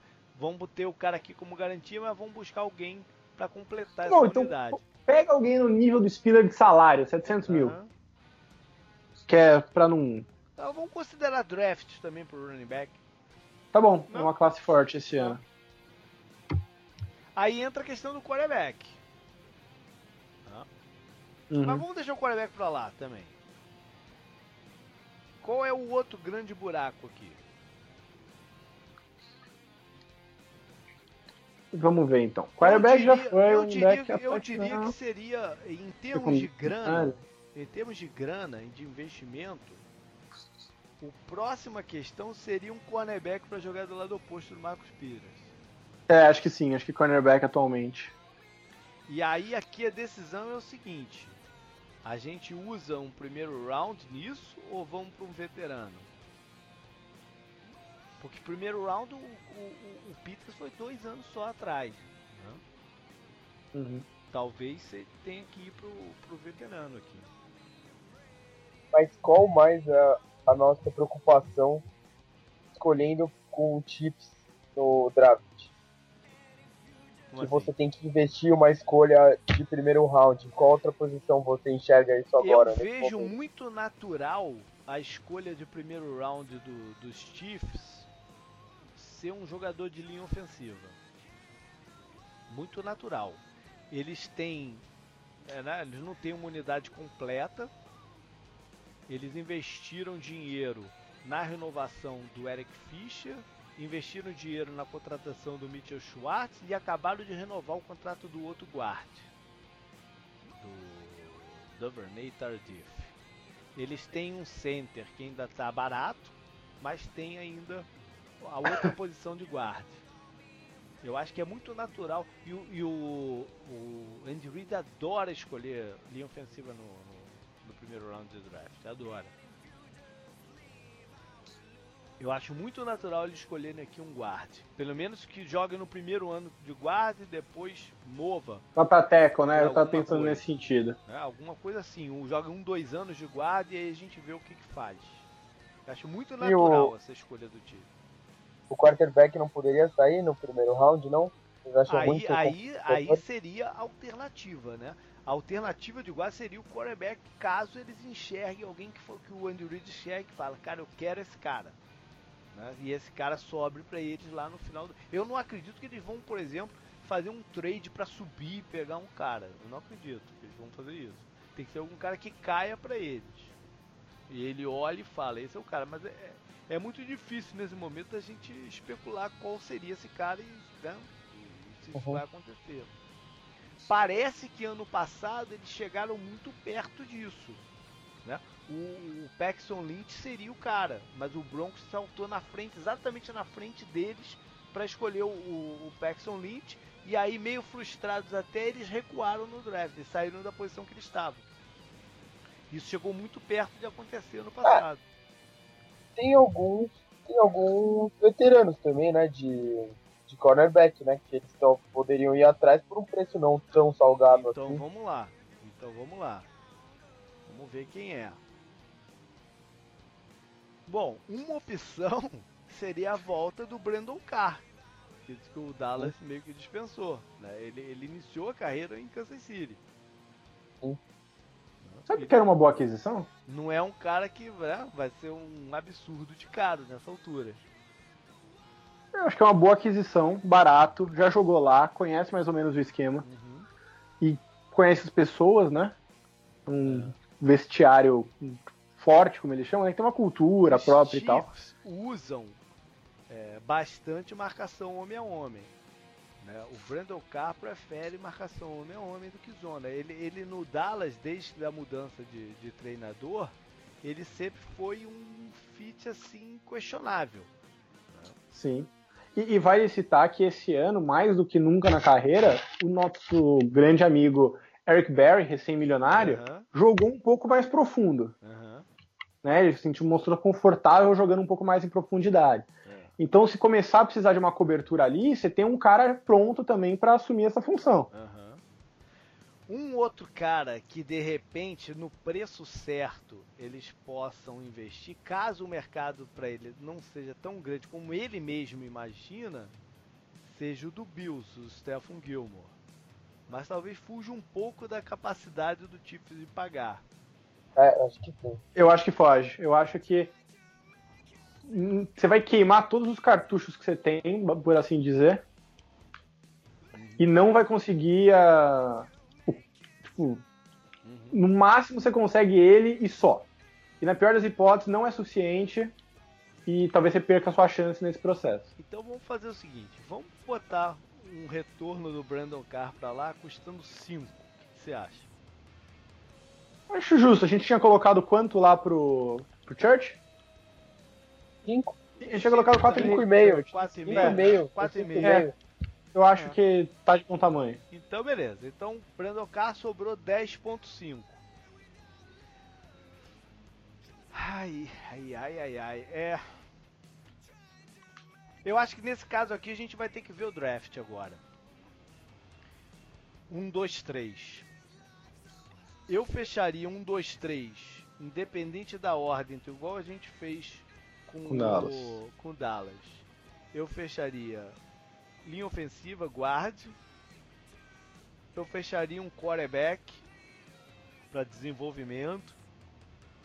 E linha, ofensiva, linha defensiva? Aí que tá. Aí que tá. Eu, esse draft eu acho um draft fraco de linha defensiva. Não pass rusher externo, de linha defensiva pelo meio. Eu acho fraco, acho que não, não vai casar aqui. Eu acho que a outra opção aqui pode ser ou wide receiver. Wide receiver. Eu não você... vejo wide receiver, cara. Com o Macklin a gente já ele pois teria é. renovado. Estendeu. Tem o Tyrek Hill emergindo. A gente falou de uma escolha de quarta rodada. E um, line, e um linebacker para substituir o Derek Johnson em breve eu acho que o linebacker é uma boa pedida, especialmente porque linebacker costuma ser um pouco mais barato. Então, beleza. Então vamos fechar um, dois, três. Linha ofensiva, quarterback e um linebacker. Sobrou. Tá Hã? Sobrou o quê? Sobrou 10 pra linha defensiva, então? Sobrou é, 10 pro lugar do Dom então, hoje. Pra linha defensiva, mais. Mais o quê? Mais. Mais nada. Eu acho É, que e eles tem questão do Don Taripou. Eu acho que com esse valor você não É. renova com o Don Taripou. mais salpicar um, re- um reserva aqui e acolá. Né? Eu acho então que você pode fazer um Doutor. Qual é o contrato do Damon Harrison, então? Só pra gente. Era 50. Deixa eu, vou até pegar aqui. Acho que era 50 por 3 anos, peraí. Damon Harrison. Vamos lá. 5 anos, 46. Basicamente 9 por, 9. por ano. É. Então vamos botar a assim. inflação, vamos botar o Paul 10. Né? Eu Acho que sim, a inflação foi de 10% em termos de salary cap. Que menos, na verdade. Eu acho que tá, tá de bom tamanho. Paul 10. Mesmo que você né, estruture o contrato carregando um pouco mais pro final e tal, Paul 10 pra esse ano. É, 10. Tá bom. Encaixou. Mas É. ficou bem no limite, né? Sobrou 0.5. Aí eles detonam aquele Jerry Howard que eu falei que dá 3.8. Ficam com mais ou menos 4. Pra salpicar um reserva aqui e outro aí que eles acham, talvez na linha secundária ou um. Não, um. É, o que eles têm que rezar aqui então é pra ninguém oferecer um contrato muito Altíssimo monstruoso pro Paul, né? Exato. Pro Paul e pro Foles. Né? Ah, pro Foles tudo bem, porque eu acho que o Foles é, de caras outra que, forma, né? que eles não Arrisca ligam de nem um pouco de forma. perder, especialmente se eles forem pegar um quarterback no draft. Não é o ideal, talvez, mas Arrisca se é de entre manter o forma. Paul e manter o. E manter o Foles, eles mantêm É. o Paul fácil. Aí, aí você, ne- nesses quatro aqui, então você traz mais um veterano pra rotação de pass rusher externo, porque eles têm essa condição médica do Jesse Houston e do Tamba Hali. Tu traz mais um cara pra ter uma segurança melhor que o Zombo que a gente já cortou. Pronto. Podia trazer, tipo, Chris Long, de repente. Quem? O Chris Long, Davi? Sei lá, algum qualquer como, Sim. como uma segurança aí. O. Davis Somerville mesmo, de repente, não seria um Muito contrato caro, vai ser que muito daria caro. pra colocar, não? Um mais Não, caro, vai ser mas muito caro. um reserva mesmo que eu tô falando aqui. Deixa eu ver. Eu achei, eu achei que a questão é. Mesmo, então, nossos exercícios conseguem assinar. Paul, mas eles claramente sacrificaram a flexibilidade que eles tinham, né? Pronto, eu já Sim. botei aqui quem é. O Trent Cole, que jogou pro Andy Reid lá em Filadélfia. Ah, esse é bom. Esse é Pronto. bom. Esse é bom, bom nome. Quer dizer, Jogou bom nome, não necessariamente lá em jogador. Filadélfia. Pronto. Mas- E aí tu fechou Não, o gostei, plano. gostei. Fecha Gostei o plano desse. do Kansas City também. Vamos ver o que, que vai acontecer. Ano passado você cravou o Alfred Morris no, no Dallas, hein? Lembra? É, entendeu? Assim, vocês têm que se acostumar a me escutar, entendeu? Olha aí. Cara, galera, ficou enorme. É, mas é, Cara, é que porque é porque é um papo muito maneiro mesmo essa- essas especulações. A gente Mas foi parando, ficou- é. separou Não, mas digo, esse bloco ficou ficou um bloco giga, mas ficou bacana. Ah, é isso foi- então, cara.